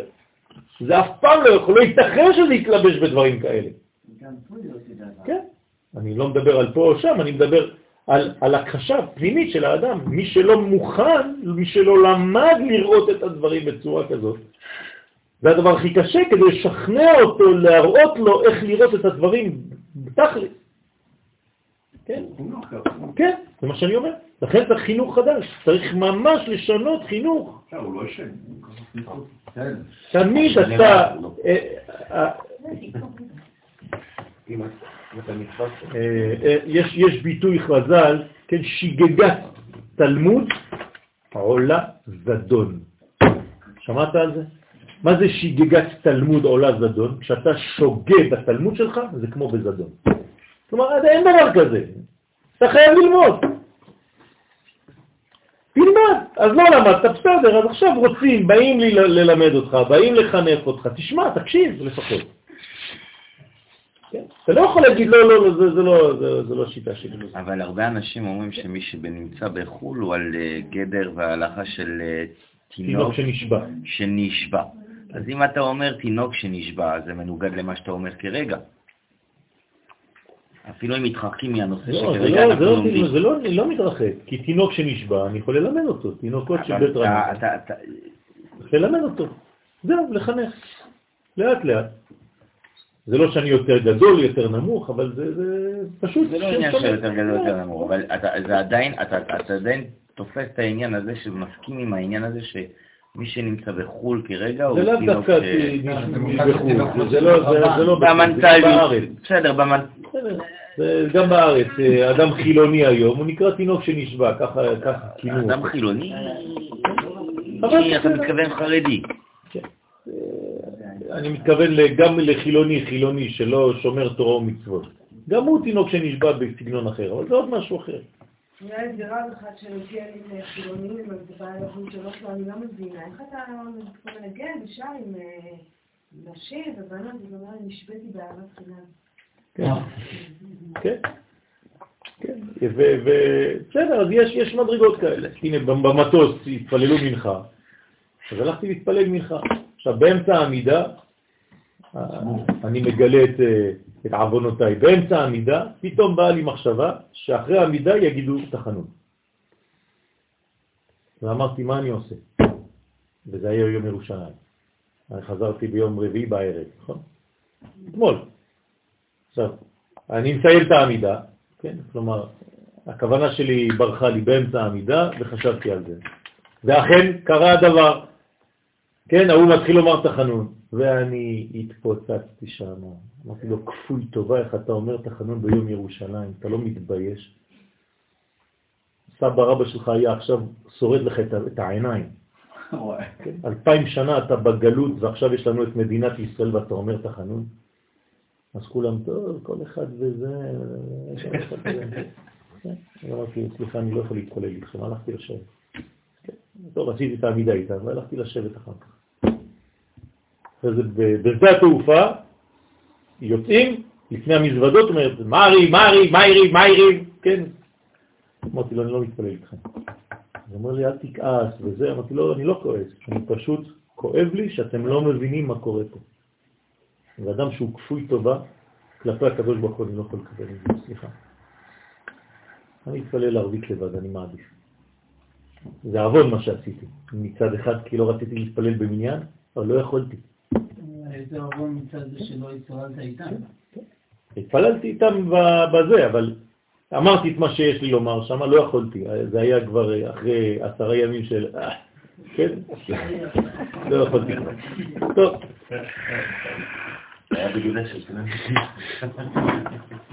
אז באמת ה- ה- ה- הייתי באמת די קיצוני בעשרת הימים האלה. השם ירחם עליי. זה בניין שלם. כן, הייתי ממש, ב- קיבלתי על הראש כזה, איזה מין פער כזה, ירידה כזאת מכל המנגנון שאנחנו לומדים פה ומה שראיתי, שזה קשה מאוד, קשה מאוד, ובאמת הייתי כמה שיותר דיסקרטי. רק כשאמרו לי לפתוח את הפה אז פתחתי. לא, לא סתם התפרצתי לכל מיני מקומות ואמרתי. אפילו שהיא בגלות, נסתרה וגנוזה בעולם הבריאה. תשימו לב מה קורה שם. מה זה גלות פה? תראו מה הוא אומר. יפה מאוד. הגלות זה כשכל הדבר הזה הוא בשמיים. הנה, תראו מה הוא אומר. אפילו שהיא בגלות, אותה המלכות, נסתרה וגנוזה איפה? בעולם הבריאה. אתה תגיד עולם הבריאה זה עולם דווקא גבוה, חזק וברוך, אתה כמעט באצילות. אומר לו, אבל זה לא העניין שלי. העניין שלי זה שזה יבוא לפה. אם זה נשאר בשמיים, אז זה, זה לא גילוי של מלכות. זה בעולם הבא, זה לא בעולם הזה, זה לא מעניין. הקדוש ברוך הוא בעשה אותנו פה כדי שנביא את הערכים האלה לפה. ואיתמר בה, שנאמר בה, ונעלמה מעיני כל חי. זה הגלות שלה, שהיא נעלמת מעיני כל חי. אז אתה מדבר על דברים רוחניים, אתה מדבר על דברים עליונים, ומה פה? כי כשהיא בעולם הבריאה, היא נעלמת מעיני היסוד הנקרא כל חי. אז איפה האידאל? איפה המנגנון? אז השארת את התורה בשמיים, ואחרי יש לך פסוק, לא בשמיים היא. נדע. ולא מעבר לים, כי קרוב אליך הדבר מאוד, בפיך ובלבבך לעשותו. אז למה אתה משאיר אותה בשמיים? מה, זה אידאל להשאיר את התורה בשמיים? לא. תביא אותה לארץ. ועלי תמר ועליה נאמר, נתיב לא ידעו עית וגומר. רוצה לומר, הגם שהיא למטה בעולם הבריאה, כן, כן למטה, בעולם הבריאה ביחס לעולמות גבוהים יותר, עם כל זה, כל הספירות ומלאכי הבריאה אינם משיגים אותה. כן? כי זה עדיין אה, וירטואלי. הוא מפרש עד הכי בין כך כשבא הסבא, הרבי סליק לעילה באווירה, הנה נשמת רבי שמעון עלתה למעלה באוויר. כלומר, מה קרה לרבי שמעון ברגע שהוא נותן תורה ברמה כזאת? הוא פורח, כן? מה זאת אומרת? שבאותו רגע הוא קצת מתנתק מהגוף, לרגע, כן? זה לא אידיאל, אבל זה חייב להיות לרגע. לענת לרשו מהאי נקודה דאי גמיזה סמן. לאן הוא הלך? לאן נשמתו עלתה? לבקש רשות מהנקודה הזאת של המלכות כדי לומר את הדברים, ואז הוא חוזר לגוף. כן, זה כאילו הוא אומר לגוף, חכה לי פה שנייה, אני עולה, אני רק הולך לבקש רשות כי זו מדרגה מאוד מאוד עליונה ושם הגוף לא יכול להיכנס, אז אני הולך רק עם נשמתי, תכף אני חוזר. לאן הוא הלך? כדי לקחת רשות מאותה נקודה שהיא המלכות הגנוזה בעולם הבריאה. ואחר שהשביעו הסבא, והכן אחיד בעמודה דאשה דאי הבל דפומה, והנה הוא ירד בעמוד של אש שהוא הבל הפה. כן? כלומר, כשאנחנו אומרים כל הזמן את הביטויים האלה שהיה עמוד אש עומד לפניו, זה לא שאנשים עומדים ככה ורואים אה, עמודים של אש, אלא זה הפה שלו כל כך חזק באותו זמן, באותו, באותו שיעור, שכאילו יוצאים בעצם עמודי אש מהפה שלו, זה נקרא עמודי אש. כמו נתן עינו באדם הזה ושרף אותו. מה אתם חושבים שהיו יוצאים לו לייזרים מה, מהעיניים?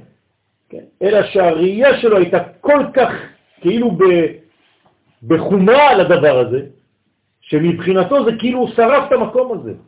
אבל מי שהיה לידו לא ראה לא אש ולא בטיח, לא כלום. אלא שזו הראייה הפנימית של האדם. האם הוא באמת קשה עם הדבר הזה, קשה לו. לכן ירד בעמוד של אש שהוא הבל הפה. אז הבל פיו של האדם, כשהוא בתקיפות, אז זה נקרא עמוד אש. רוצה לומר שקיבל רשות לגלות את הסוד בפיו. את המלכות, נקודה האמצעית הזאת, נתנה לו רשות לרבי שמעון בר יוחאי לגלות את הדבר הזה דרך הפה שלו.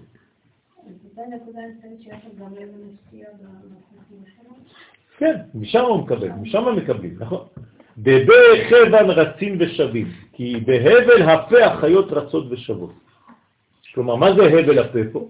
הבל הפה זה איזה מין כוח אנרגטי, שאם היינו יכולים להמחיש אותו היום, היינו רואים איזה מין אה, עמוד של אש, כמו סולם, שבו יש מלאכים עולים ויורדים. הנה, דרך הכוח הזה שיוצא מהפה. זה נקרא חיות רצות ושבות, רצו ושוב. האדם הוא בכתיב, זה שכתוב והחיות, הנה רצו ושוב וגומר, כי כך הוא סדר הבל הפה שיוצא לחוץ בדברו. כן? זאת אומרת שכשהאדם מדבר, ושהוא מדבר דברים של חוכמה, דברים גבוהים, דברים פנימיים, מה קורה באמת במציאות הפנימית, כלומר במציאות האמיתית? כן, יש חיות שרצות ושבות מאותו הבל פה, שמי שמתחבר לאותו הבל פה עולה בטרמפ בעצם באותו הבל פה, הוא משתמש בעלייה ובירידה חזרה של אותו דיבור. מה זה הכינוי של חיות? מדרגות חיות, live, כן? כלומר כל מיני מנגנונים חיים. שעולים ומתגלים ולובשים לבוש ומתפשטים מהלבוש ועוד פעם לובשים לבוש וכו'. זה נקרא והחיות רצוא ושוב.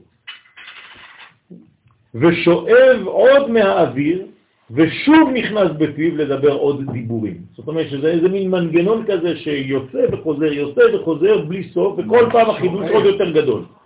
כן, הוא שואב עוד יותר אווירים, עוד יותר מדרגות, ואז הגילויים שלו יותר ויותר גדולים. לא, כאילו, אני מבין שהוא מוציא החוצה, אז כאילו, אז יש את המנגנון שעולה, למה אבל צריך לחזור? בגלל שהאידיאל... זה שמזין אותו עוד הפעם? לא, האידיאל זה לא סתם לעלות, זה לחזור ולהתגשם פה. אבל הוא מוציא. בסולם של יעקב, מה כתוב שם בסולם? הוא מלאכי אלוהים. למה עולים ויורדים? למה לא כתוב יורדים ועולים? לא. אתה מבין את השאלה שלי? כן. כי אם התורה הייתה ספר פילוסופיה, מה היה כתוב? עולים ועולים. בכלל לא יורדים. אבל התורה, מה האידאל שלה? מלאכי אלוהים עולים כדי לרדת. כלומר, זאת עלייה לצורך ירידה. הבנתם? זה האידאל של התורה. זה לא סתם ככה כתוב בטקסט כדי לעשות יפה. אני בטוח שאם סופר היה כותב את זה, מה הוא היה כותב? הוא מלאכי אלוהים יורדים ועולים. אבל התורה אומרת לה, לא, לא, לא, אל תתבלבלו. אני, התורה, אני יודעת מה אני כותבת. האידאל שלי זה עולים כדי לרדת. אם זה לא יורד בסופו של דבר, לא עשית כלום. נכון. אז האידאל שלי זה לעלות כדי לרדת. לכן אותו דבר פה. זה עולה כדי לחזור ולהתממש, כדי לשנות בי כן, את צורת החיים שלי דה פקטו, מחר בבוקר, כשאני יוצא ומוכן לשבת.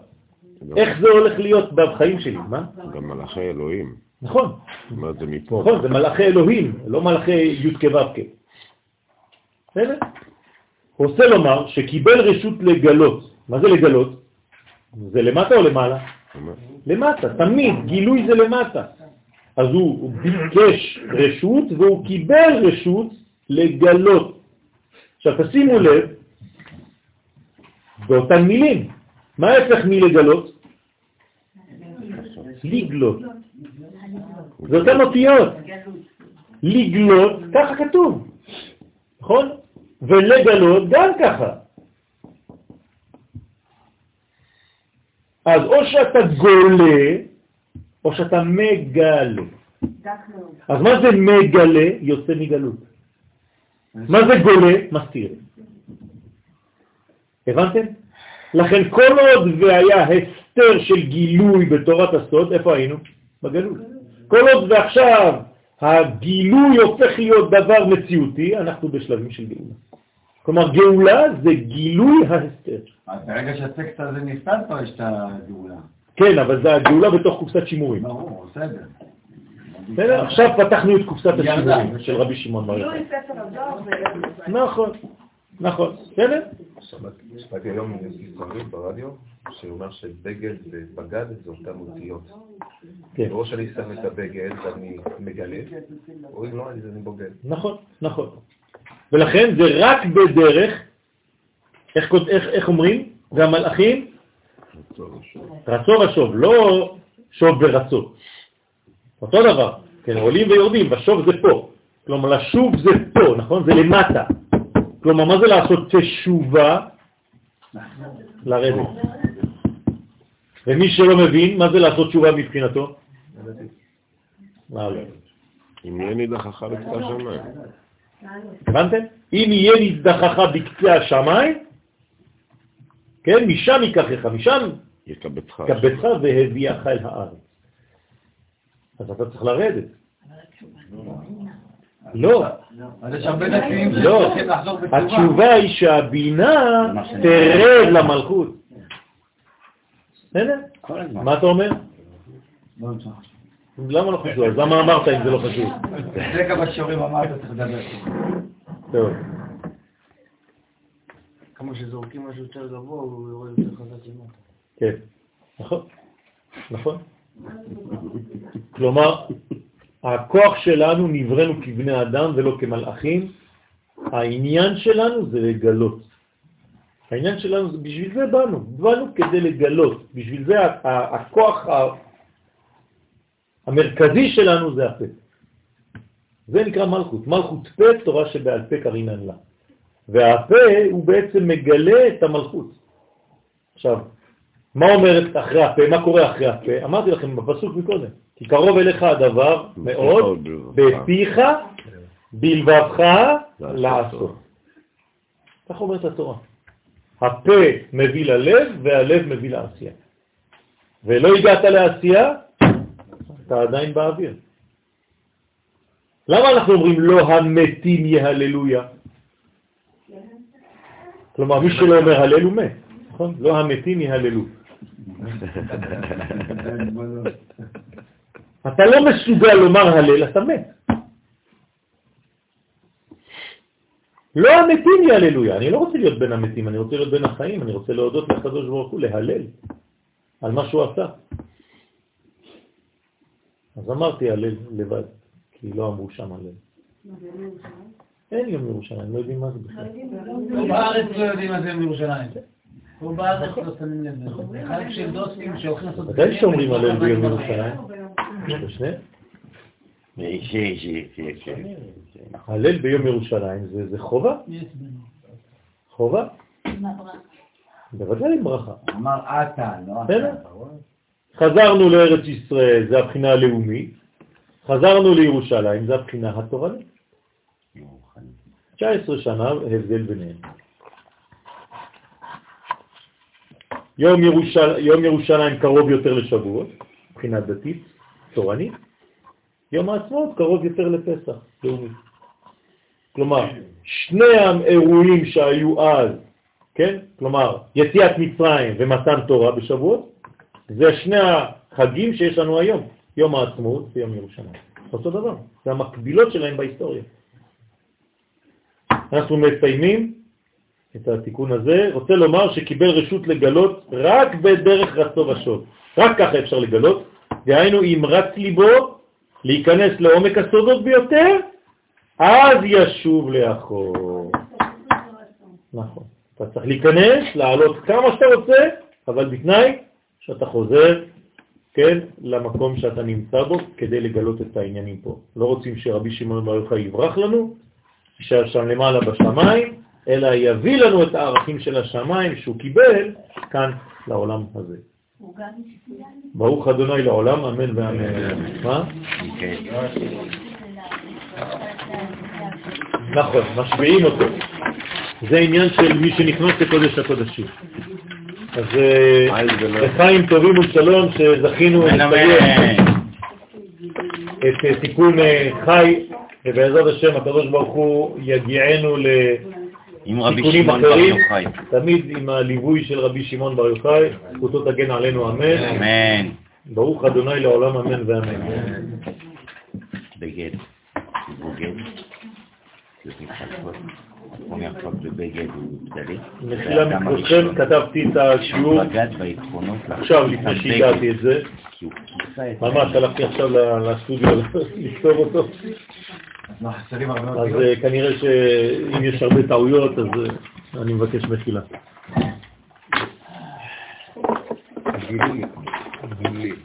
לגלות למי שהוא. לגלות. הפעולה של לגלות, למי היא חשובה? לאדם עצמו ולכל מי ש... או לפעולה שלנו בעולם הזה היא חשובה בשביל מה שקורה בעולם הזה, או במיוחד בשביל העולם הבא. גם בשביל העולם הבא וגם בשביל העולם הזה. העולם הבא כדי שיבינו שהאישה הוא פה.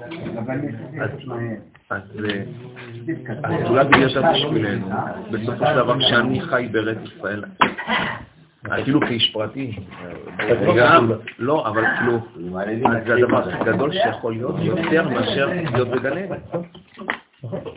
בגלל זה למרות שיש פה איסור, בסופו של דבר, אין יותר גבוה מזה. נכון, אדוני. נכון, אדוני, במאה אחוז. נכון, אדוני, במאה אחוז.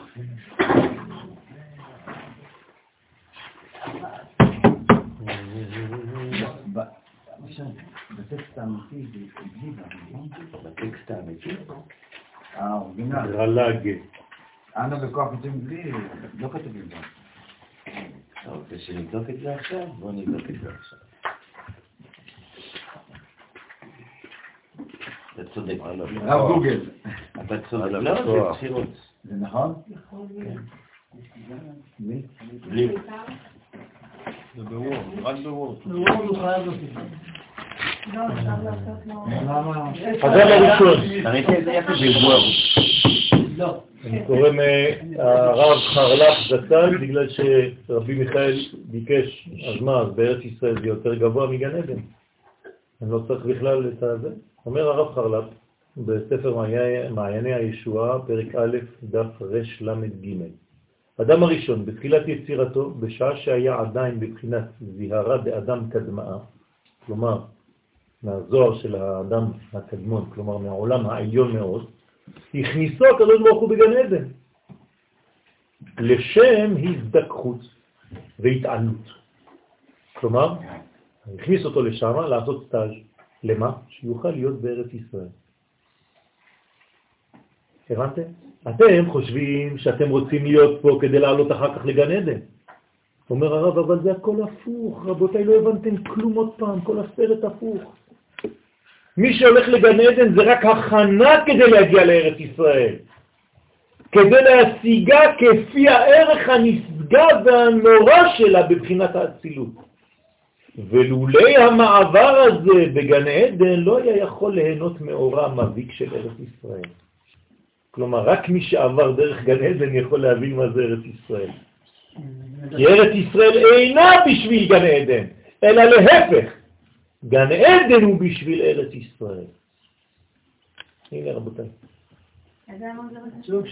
רל"ג.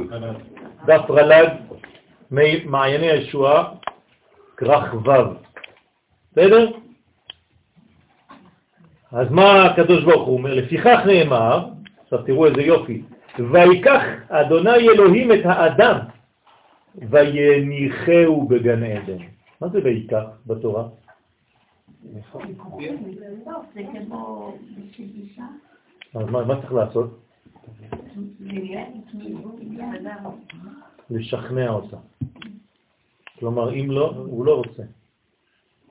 וברש"י, לקחו בדברים נעים ופיתה אותו, שייכנס לגן עדן, כי אדם הראשון לא רצה להיפרד מארץ ישראל, כשם שאין הנשמה רוצה לרדת למטה. לכן היה צורך לפתותו, לקחת אותו בדברים כדי להכניסו לגן עדן. כלומר, צריך לקנות אותו שילך לגן עדן, לא רצה לעזוב את ארץ ישראל. השתבח על. טוב, אנחנו באנה בכוח.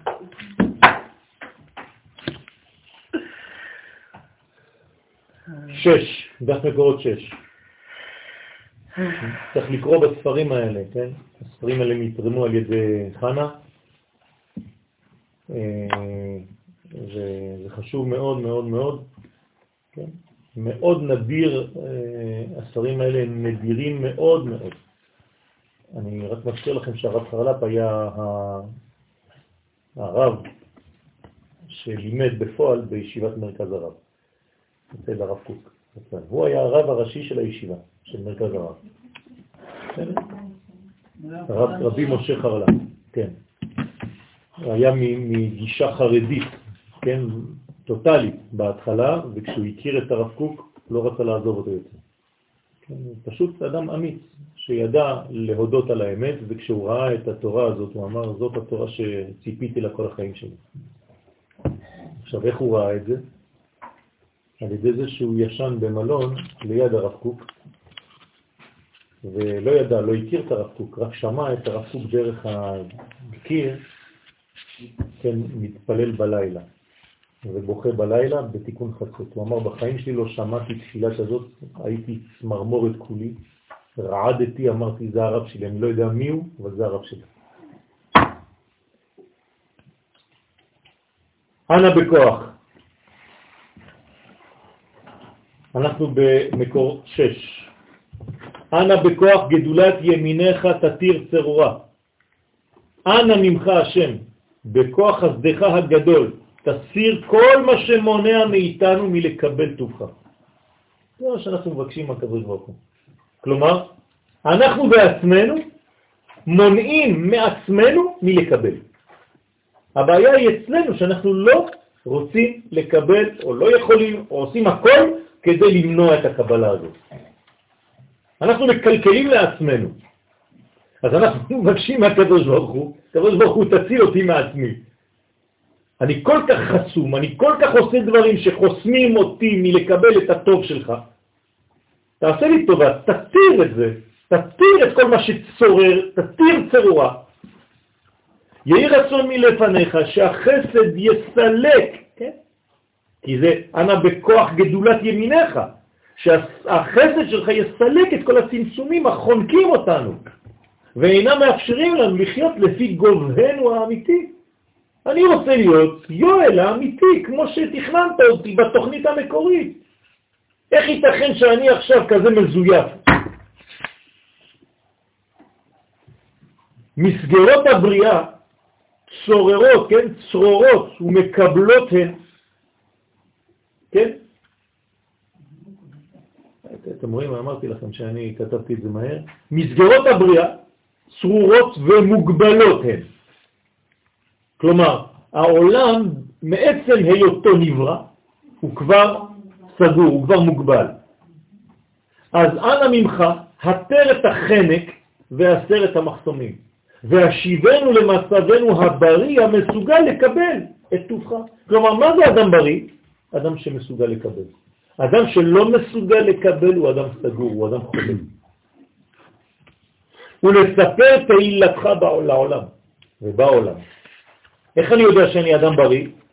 שאני גם מספר תהילתו, כלומר זה עובר דרכי, זה, זה לא נשאר תקוע, לא רק שזה לא מגיע, חז ושלום, המקרה הרע, אבל גם אם זה מגיע וזה לא יוצא, גם זה לא טוב. הגבר בנו את האומץ לחיות לפי יכולותינו המקוריות. כן? כי בכך יגדל כוח המציאות, כולם.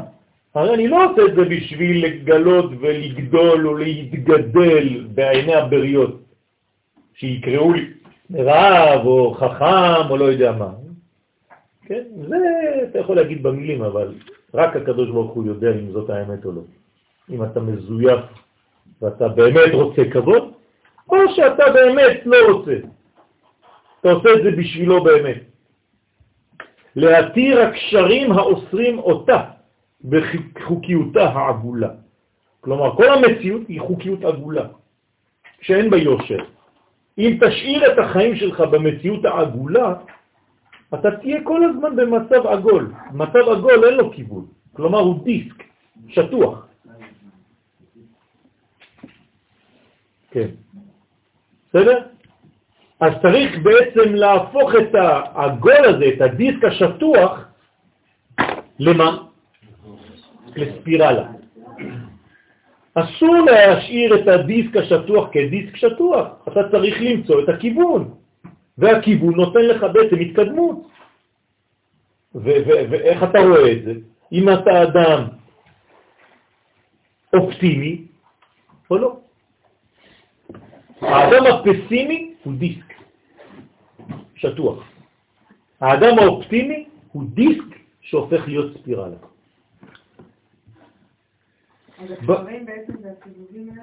מה?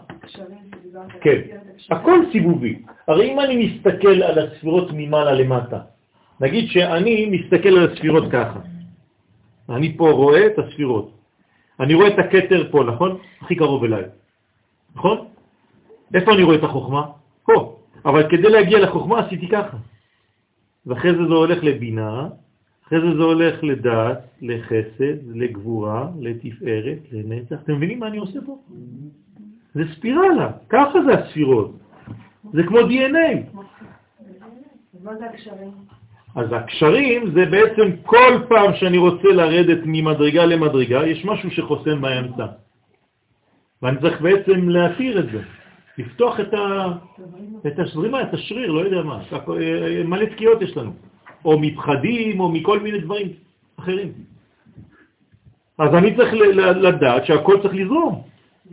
עכשיו, הכוח אני תמיד מצייר לכם את הספירלה ככה, נכון? האמת שהספירלה היא ככה, היא כלפי מטה.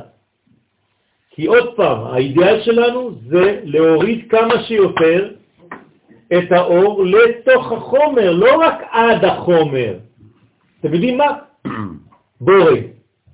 הוא נכנס לתוך החומר, זהו, ככה זה. תיקחו את המברגה האלקטרונית הזאת ותכניסו את כל הזה עד לתוך החומר. זה מה שעשה רבי שמעון בר יוחאי.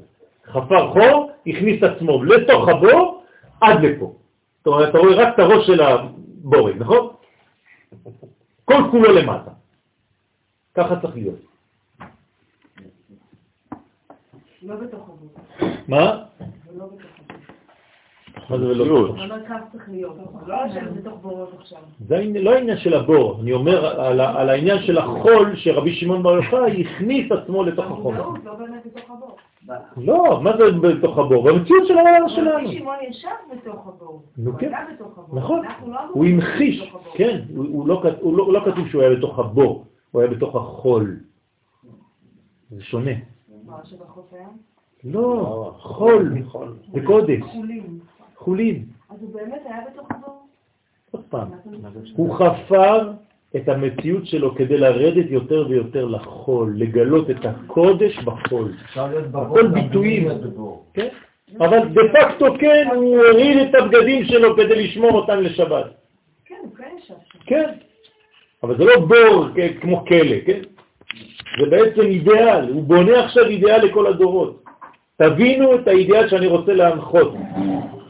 אני רוצה שתביאו את הערכים האלוהיים לתוך החולים. זה מה שאני רוצה שתעשו. זאת התורה האמיתית. לצערי, אני בינתיים לא יכול לעשות את זה, כי אני במערב, כי אני בורח מהרומאים. אבל זה האידיאל. הגבר בנו את האומץ לחיות לפי יכולותינו המוכרות, כי בכך יגדל כוח המציאות כולה להתיר הקשרים האוסרים אותה בחוקיותה העגולה. כלומר, אם לא היא תישאר סתם ריקה, עגולה, מסתובבת סביב עצמה. בקשתנו מהשם להתיר צרורה, כן? אנא בכוח גדולת ימינך, תתיר צרורה, פירושה לרומם את החיים לקומתם האידיאלית, כפי שהם מופיעים בתוכנית של הבריאה, בתוכנית המקורית האמיתית. יש כאן בקשה נסתרת לגילוי החופש והגודל האלוהי ולהשתוות עליהם. כלומר, אם אתה לא חופשי בדעות שלך, כן, אתה לא תוכל להגיע למדרגה הזאת. אתה תקוע במנגנונים של פחד, של כל מיני, כן, אסרו אותך, סגרו אותך. חדשן אמיתי בתורה צריך להיות אדם חופשי, אדם חירותי. אל תקרא חרות אלא חירות על הלוחות. ואז אתה שווה, אז אתה משתווה לקודשא בריחו. לא להיכנע למידת המציאות כפי שהיא היום, ירודה ומצומצמת, אלא לפי מידתה העליונה שאין בה שום הגבלה ושום חוסר אפשרות. כלומר, הכי קל זה להגיד, "אה, זה מה שיש, אז עושים. לא. ראשי תיבות, אנא בכוח גדולת ימינך תתיר צרורה, מבוארים בכתבי האריזל, בשער רוח הקודש עמוד זין. הוא מחדש שם שאנא בכוח גדולה, הבד עולה לחשבון ו', נכון? א', ב', ג'. רמז לכל גבולות העולם הזה, ו' קצוות, הנה גבולות העולם הזה, שש, הבנוי כידוע בסוד ו' קצוות. אז מה אומר פה האריזה? אנא בכוח גדולת ימינך תתיר צרורה. אז הוא לוקח את האותיות הראשונות, א', ב', ג', הוא אומר זה שש. מה נשאר? איזה אותיות נשאר בפסוק הראשון? יתת, כלומר, מה זה יתת? ניצוץ, תשבור את מה? את מה שגובל אותי בשש קצוות. ששת הקצוות של העולם שלי מגבילות אותי, מגבילים אותי. אני מבקש ממך, הקדוש ברוך הוא, לשבור את הדברים האלה. לשבור את המידות האלה שחוסמות אותי ולא מאפשרות אותי לראות יותר מעבר להם. נמצא שאנה בכוח גדולה עבד הוא סוד הגבול, ואותיות יתת הוא כאמור סימן לנתיצתם ולשבירתם של הכוחות החיצוניים הנאחזים בקצוותיה של המערכת המוגבלת הזאת. הרי איפה נאחזות הקליפות? רק בקצוות, נכון? אז אם יש לי בעולם הזה שישה קצוות, כמה אפשרויות יש אחיזה? שש. אז אני מבקש שהאבג הזה שעולה בגמטריה שש, ייתת, תשבור אותו. כדי שהמציאות ההכרחית של הצמצום, למה אני קורא לזה מציאות הכרחית? כי ככה נברא העולם. הרי אם לא היה צמצום, לא הייתה בריאה. אבל אל תהפוך את זה לאידאל. לנורמה. לנורמה. זה רק בשביל הבריאה. לא תהפוך לאידאל ולאחיזה עבור כל המגבלות למיניהן. כלומר, יש אנשים שיגידו, אם אנחנו כבר בתוך זה, אז זה מה שצריך לעשות, אסור לזוז מפה. אם אנחנו בגלות, אז הקדוש ברוך הוא, כשהוא ירצה, הוא יוציא אותנו. אני לא זז מפה, אני אף פעם לא אקנה את כרטיס טיסה לארץ. רוצה להביא אותי לארץ, שיבוא לקחת אותי. זו שיטה. זו שיטה, רבותיי. למשל, יש מי שנשארים נאמנים לתנועת קטנות. זה אידאל, זה הפך להיות אידאל. אני קטן, עזוב אותי. בהישארותם בארבע אמות של הלכה. וזאת כדי להשתוות לצורתו של הקדוש ברוך הוא, שלא נותר לו כביכול אחר הגלות, אלא ארבע אמות של הלכה. כלומר, מה הם אומרים לך? כן. מה יש לו לקדוש ברוך הוא אחר גלות? ארבע אמות של הלכה. מה אני עושה? ארבע אמות של הלכה, עזוב אותי. כלומר, הם לא מבינים שכשהוא אומר את זה, שהקדוש ברוך הוא יש לו ארבע אמות של הלכה, הוא בגלות, הוא חנוק. ואתה, מה אתה עושה? אתה אומר, אני נכנס איתו, אני נשאר ככה. גם הוא וגם אנחנו בארבע אמות של הלכה, לא יוצאים משם. מישהו תרגם לכם שאין לו לקדוש ברוך הוא אלא ארבע אמות של הלכה כמו כאב? לא. כותבים לכם את זה ככה כאילו זה אידאל. אחרי הגלות אין לו לקדוש ברוך הוא אלא ארבע אמות של הלכה, אז אל תבלבל את המוח. איך אפשר לקלוט את זה כאידיאל? זה בדיוק מה שקורה. תשאל אנשים, יגידו לך, בזמן הגלות, מה נשאר לקדוש ברוך הוא? 400 של הלכה? זהו, זה מה שיש, גם אני. בלי שום קשר לקדוש ברוך הוא. אבל זה משם הבא. בסדר, אני אומר, פה בתפיסה, גלות זה אה, אה, ללכת ממקור מסוים, לא להימצא במקום שאתה צריך להימצא בו, צא החוצה. המקור, אתה יוצא החוצה רק אם היית בפנים. אתה לא יכול לצאת החוצה אם לא היית בפנים. נו. אז גלות זה... דבר לא נתפס, בהיגיון שלי נתפס כלא נכון, כלא מצב נורמלי. זה בדיוק מה שאני אומר. אבל מה יגידו לך? זה מה שיש לקדוש ברוך הוא. זה לא חשוב, הם יגידו לך, זה אידיאל של התורה. אין לו לקדוש ברוך הוא, אני קורא גמרא, אתה מבלבל לי את המוח, אתה אין לך מקורות, אתה מדבר מההיגיון שלך, אתה לא שווה גרוש. אני, יש לי מקורות, אין לו לקדוש ברוך הוא בעולמו, אלא ארבע אמות של הלכה. זה כתוב בגמרא. אתה לא כתוב בשום מקום מה שאמרת. אז מה אני עושה? אני הולך לפי הגמרא. אם הוא אין לו אלא ארבע אמות, איפה אני צריך להישאר? גם בארבע אמות, ואז אני בהשוואת אסורה יחד איתו. רק דבר אחד שכחת, שזה לא אידאל, זה עצבות, הוא בוכה על זה שהוא בארבע אמות של הלכה. ואתה קורא לזה כאילו כאידאל, איזה שמחה. זה לא כתוב בגמרא. זאת הבעיה, זה כתוב בצורה כזאת, בלי האינטונציה. אתה יודע מה זה אינטונציה? כלומר, כשאתה קורא את זה בגמרא, מה אתה צריך לעשות? לבכות. ויש קוראים לזה, גם הוא נפל, כן?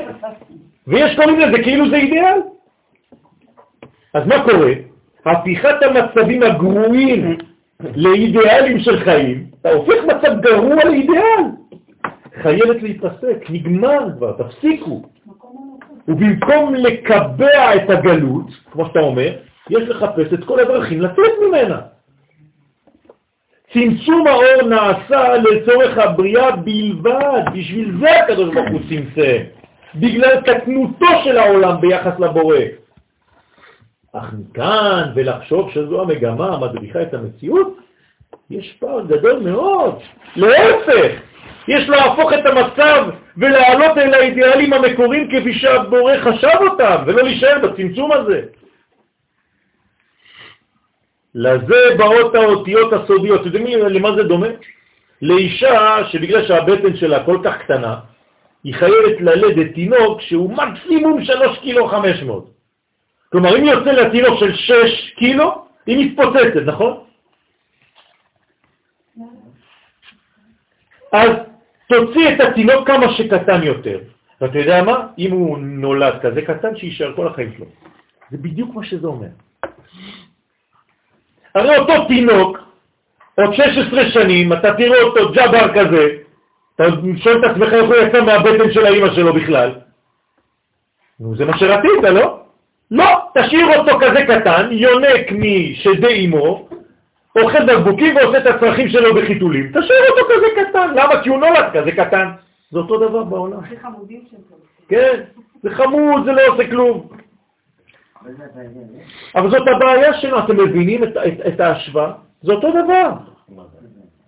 ולזה באות האותיות הסודיות, אנא בכוח גדולת ימיניך תתיר צרורה, כי לזה צריך לכוון, לאותיות האלה, כי תכלית הבריאה היא ההתפשטות.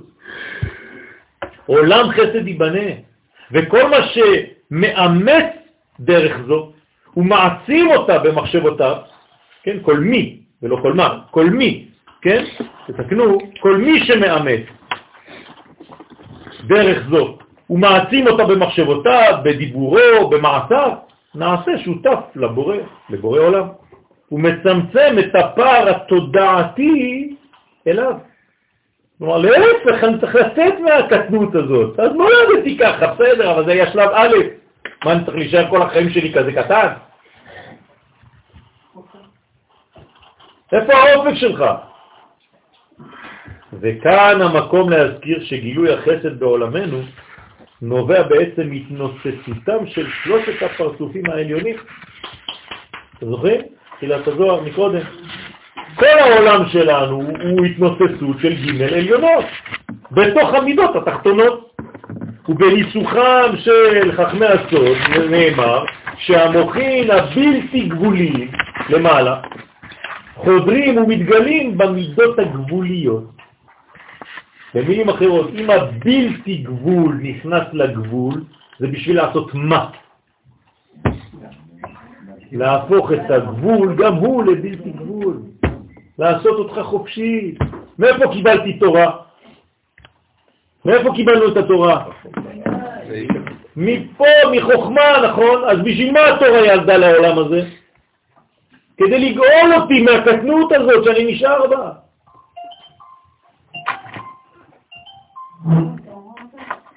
העובדה הברורה ביותר, כן, עכשיו אני רוצה שזה יתפוס מימדים אמיתיים בחיים שלי.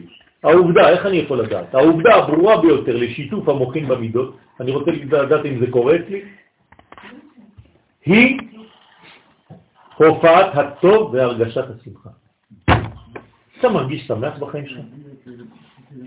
אם אתה לא מרגיש שמח בחיים שלך, זאת אומרת שיש פה בעיה שהמוחין לא מספיק נכנסים לגבולות, אלא גם כשהם נכנסים, במקום שהגבולות תתפשטנה מגבולותיהן, הן קושרות עוד יותר את המוחים. בסדר? כלומר, במפגש הזה מי ניצח? התחתון, ולא העליון. וזה הפוך ממה שצריך לקרות. אבל מדוע, כשאתה אומר שהתורה ירדה מחוכמה, כן. למשל כשבן אדם מת, בהספד אומרים, הבן אדם הולך לעולם האמת. יכול שהוא היה לעולם השקר אם הוא הולך לעולם האמת. נכון. אז אם התורה ירדה מחוכמה כן. לעולם הזה, אז נכון. העולם הזה הוא לא יכול להיות עולם של שקר. הוא עולם של שקר. לא, כי התורה ירדה לפה, נכון. לא יכול להיות שקר. בגלל שאנחנו לא מספיק פיתחנו את התורה, לא הורדנו, לא הסרנו את הלא. לאן הוא הולך הבן אדם הזה שמת עכשיו? הוא לא נוסע עכשיו, לא לוקחים אותו בטרמפ לכמה קילומטרים, שלושה ימים נסיעה. זה פה, הוא פשוט במנגנון אחר, הוא עכשיו רק הנשמה שלו, עכשיו הוא אומר, וואו, הגוף שלי בעצם חסם אותי כל החיים, למה?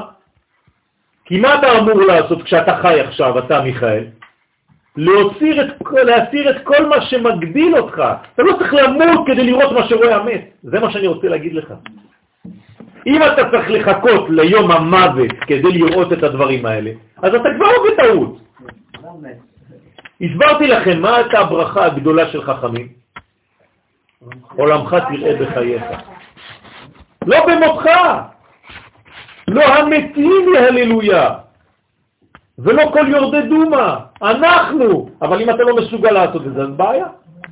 אז מה עושה המוות? אומר לך, טוב, לא הצלחת, זה צריך לנקות, עכשיו אתה תראה את האמת. למה בכל זאת אומרים בכל הספד אדם הולך לעולם האמת? ויכול להיות שהוא כן הצליח להשאיר את כל ה... נכון, נכון, נכון, אתה צודק. אז מה להגיד את זה באופן גבוה? בגלל שזה נוסח כזה של אה, אה, עכשיו אתה רואה את הדברים באופן ברור יותר, שום דבר כבר לא מפתיע. לא, הגוף שלך כבר לא מהווה חציצה. אבל האידאל זה שהיית ממשיך לחיות עם הגוף הזה, בלי חציצה. בוודאי. עובדה, מה אומרים לו אחרי זה? אל, אל תישאר באמצע. ואתה עתיד לחזור. נכון, אומרים לו, זה רק רצון ושוב. אבל בראש של כולם, זה, לא, נגמר, אתה הולך. אף אחד לא, לא, לא מזכיר את השלב האחרון, נכון? וכשתקום לקץ הימין, כן, תחזור לפה. למה, למה לא אומרים את זה? כי אנחנו פסימיים. כי העולם שלנו כמו זבל פה ואנחנו רק רוצים ללכת לשם. וזה לא נכון. לכן צריך להרגיש שמחה. זה שלך. מה? זה רק זה. אני יודע, אני יודע. זה זבל אמיתי שנכנס בחיים שלנו. אני יודע. זה בגלל זה אני אומר שצריך להיזהר מאוד. עצם גילויו של האושר בחיים, כלומר אני צריך לעשות הכל כדי להפוך להיות אדם מאושר. אני צריך להתאמץ, כלומר אם אני אבקש ממך עכשיו, מה אתה צריך להתאמץ בחיים שלך לעשות? אז כל אחד יגיד לך, אני רוצה ללמוד תורה, להיות תמיד חכם, להיות טו-טו-טו-טו-טו-טו, בשביל מה? תהיה בשמחה, זה מה שמבקשים ממך, אדוני, תהיה מאושר. אם אתה מאושר, זה אומר שאישרת את כל הדברים האלה. אבל אתה לא יכול להיות שמח אה, אני שמח. נכון, זה מה שהוא שואל. אני לא מדבר על הוללות, אני אומר, אני מדבר על שמחה של גילוי הערכים הפנימיים ביותר בעולם הזה. נכון. אבל זה לא אידאל בפני עצמו, רק ללמוד כדי ללמוד. אם הלימוד לא מביא אותך למצב כזה, לחוויה כזאת, אז זה בעיה. אז תשאל את עצמך שאתה לומד במקום לא נכון. אז עצם גילוי העושר בחיים מעיד, כן, כמו אלף עדים, על עובדה, כן, על עבודה נכונה של האדם, בייחוד השמיים והארץ. כלומר, רק אדם שבאמת מאחד שמיים וארץ, הוא הופך להיות אדם מאושר. אתם יודעים מה? אני אגיד לכם חידוש. ישאלו אתכם שאלה אחת שלא כתובה בשאלות שכתוב בגמרא. אני אומר לכם, האם היית מאושר או לא בחיים שלך? ועל זה עתידים לתת את הדין. האם עשית הכל כדי להיות מאושר? גילוי הפרצופים העליונים בשבע המידות התחתונות, כן, העליון בתחתון, משחרר את האדם ממועקות המציאות. אם לא אתה נמצא במועקה מתמדת מהבוקר עד הלילה, כל היום. דיכאון המשכי. והחופש שהוא נחשף לו מקרב אותו אל החופש האינסופי של הקדוש ברוך הוא. הרי הקדוש ברוך הוא הוא החופש. אתה רוצה להיות כמוהו? גם אתה צריך להיות חופשי. הוא מאושר. אבל בעצם אין לי מה לעשות. לא צריך לעשות. מה העשייה? יפה מאוד. העשייה זה להיות כמה שיותר מוליך את האור ולא מתערב ולא מקלקל. תיפתח, תיפתח, תן לו לעבור דרכך. איך אתה מוליך את האור? על ידי לימוד אבל זה בדיוק מה שהמשפט אומר, מי שחרב את המקדש, כן. יפה. אז מה אני עושה? אני נמשך בזה, אני ממשיך בזה. אז אני אומר, הנה, זה האידאל עכשיו. לא. אני עושה הכל כדי לצאת מהארבע אמות של ההלכה, כדי לגאול את הקדוש ברוך הוא, ולהגיד לו, לא מתאים לי המצב הזה, זה לא מצב אידיאלי. אני מבין את המשפט שהמציאות החסרה היא כאן היא מציאות בית המקדש. אבל אתה משלים או לא עם המציאות הזאת? המשפט מנסה ללמד שבגלל שפעם שהיה בית מקדש הייתה מציאות שאני לא מבין אותה, אבל בעצם שהנוכחות של הקדוש ברוך הוא כאן הייתה הרבה יותר משמעותית. נכון, והיא נעלמה. אז הדרך שלי להשיג את הדבר הזה, זה? הוא איפה שהקדוש ברוך הוא נמצא עכשיו. לא, לא. הקדוש ברוך הוא עכשיו, בעולם, מתגלה דרך ההלכות לא, והדינים שהוא לא, לא, לא, לא, לא, לא. אתה ממשיך את המצב של הגלות אם אתה ממשיך את המצב הזה. הרי אם אחרי הגלות זה המצב, ואתה ממשיך רק את המצב הזה, ולא עושה שאתה מחזיר את המצב לקדמותו, הרי מה עשית? אתה אומר לקדוש ברוך הוא, ירדת לכלא, בסדר, אני נכנס איתך. אז מה, אז עזרת לו? זה מה יש. בוודאי שזו הכוונה, זה, זה הכוונה אצל רוב האנשים. כלומר, כשאתה הולך אצל החולה, מה אתה אומר לו? גם אני יכול לצחוק. טוב, אתה חולה, אז גם אני אתן לי קצת. זה יעזור לו? כשאתה מצטנן עם הבן שלך, הוא הפסיק להצטנן? לא, יש שני מצוננים, אז מה עשית? הרי אני צריך להגיד לקדוש ברוך הוא לא מתאים לי הדבר הזה, אני סובל בשבילך, אני יודע שאחרי הגלות ירדת למצב כזה, אני ארד לשם? אני כן, אני יורד לשם, אבל רק בשביל לעלות בחזרה. אני מתחיל שם, אבל זה לא אידיאל, זה לא הופך בשבילי לאידיאל. הבעיה זה שאנשים הפכו את זה לאידיאל. אין לו לקדוש ברוך הוא אלא זה, אז גם אני נשאר שם. אז אני שואל אחד מה העלייה? זוהר? זוהר, זה היעד? בטח, זה זה- זה האמצעי, אמצעי למה? לג- לגאול את הקדוש ברוך הוא שיתגלה בעולמו, שלא יישאר בארבע אמות של הלכה. אוי ואבוי אם הוא נשאר בארבע אמות של הלכה. יכול לצדיקים. אז האם ההת- ההתפתחות של הדבר הזה למעשה, זה מה? איך אני מפריד את זה למעשה? היום, מה אני אתה לומד סוד. אתה לומד תורת הסוד, תורת ארץ ישראל, תורת הכלל, וגואל את הקדוש ברוך הוא, מושיע אותו. כן, פשוט מאוד. אתה מדבר על תורה גואלת, אתה לומד את הרב קוק. אתה הופך את כל מה שאמרו לך. אתה לא נשאר אתה אתה יודע איזה פצצה זרקתי לכם פה? תגיד את זה בשיעור, שארץ ישראל יותר גבוהה מגן עדן. יהרגו אותך. מדומיין. אתה לא נשאר בהלכה דתית. אתם מבינים מה אני אומר? זה תורה גואלת. אתה מפסיק עם המנגנון ש... כן, הכניסו אותך אלפיים שנה, אתה כבר במנגנון כזה, ואתה רוצה להישאר עוד אלפיים שנה, בכבוד. בעצם החיים אין לו מטרה. כן, לא רוצה להישאר במדרגות הזה, אני, אני רוצה באמת לקדם את התהליך, אני רוצה שהקדוש ברוך הוא י- ייוושע, יחד עם גאולתי. אז אני עושה הכל כדי להוציא אותו מהתורה, מהתורה המצומצמת הזאת, על ידי תורה גואלת. אבל לא הכניסו אותנו, הוא הכניס אותנו. לא, לא, לא. המת... אנחנו עשינו את זה. אנחנו גרמנו לחורבן הזה. למה? כי הצטמצמנו לתורה קטנה. אני רוצה עכשיו, הבנתי את הטעות שלי, אני רוצה להרחיב את התורה, אז אני אגאל גם אותו. אנחנו לא ירדנו לגלות בגללו, הוא ירד בגללנו. הרי מי גרם את הגלות? אני. אז אוקיי, אז מה הייתה הטעות שלנו עוד פעם? זה מה שאני היינו. במצב אידאלי פה בארץ. לא, היינו במצב אידיאלי בארץ, אבל לא הבנו, לא הפנמנו את הרעיון.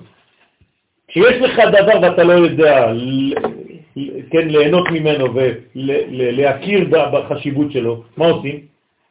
לוקחים אותך, לוקחים לך את זה ממך לכמה דקות, ופתאום אתה בוכה. לא קרה לך דבר כזה? כן, קורה. אני כל, כל יום קורא לי. כן, אני נכנס מישהו לגלריה, כן, אני רוצה את התמונה הזאת, עם פרע. אה, זה מה שרציתי, רק זאת רציתי, יש 20... אה, כן. כלומר, אתה אפילו יכול לפתח מנגנון מחירה. רק מה שהוא רוצה תגיד לו, זה נמכר כבר. פתאום הוא ירצה את זה עוד יותר. ככה אנחנו בנויים. מה שונה ארבע אמות של הלכה מה- מהפסלים שניתת אברהם? זה סגנון אחר של, של צמצום שאתה נכנס בו ואתה הופך אותו לאידאל. זה כמו עבודה זרה חזה שם. זה בדיוק עבודה זרה בצורה... למה עבודה זרה? עבודה. זרה ל- למכלול הגדול. זה עדיין לא זה, אז אל תצטמצם בזה. אני לא אומר שזה לא נכון, אבל אל תישאר שם. כשאתה עושה את זה טכני. נכון? לכן, מקרב אותו אל החופש האינסופי, המסלק את האדם מכל עצבות.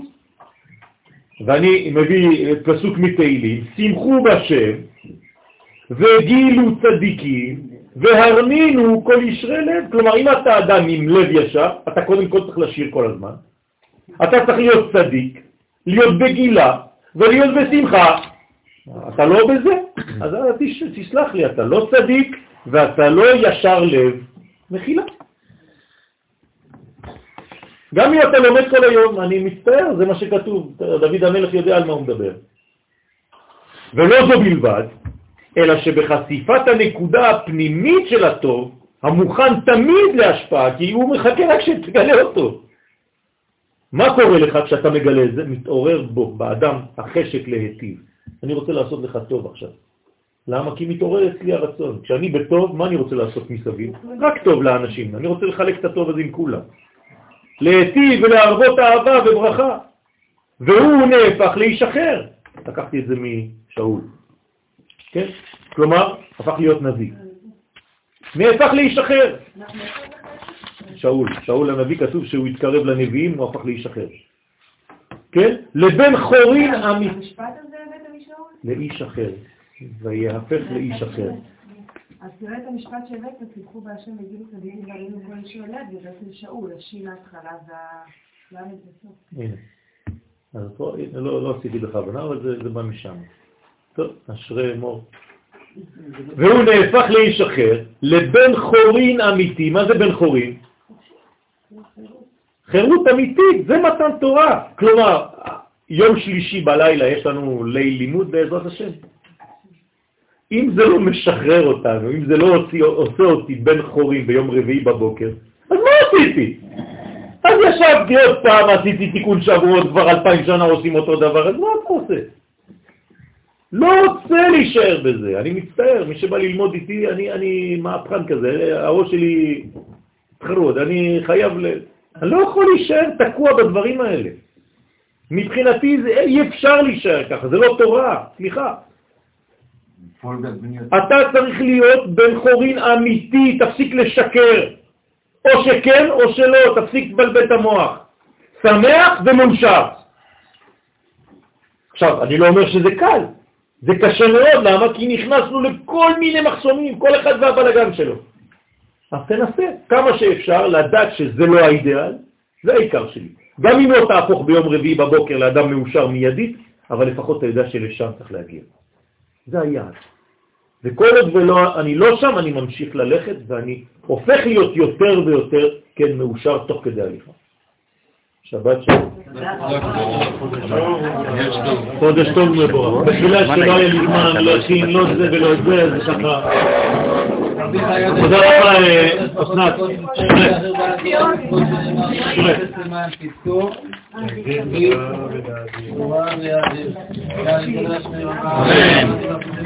אמן.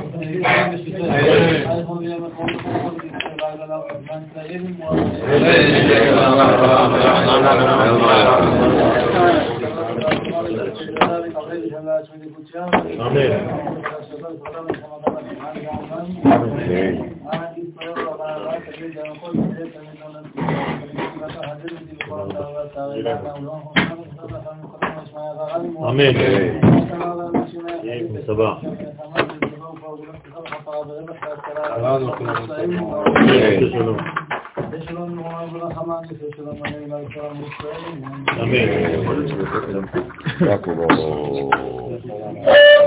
אמן.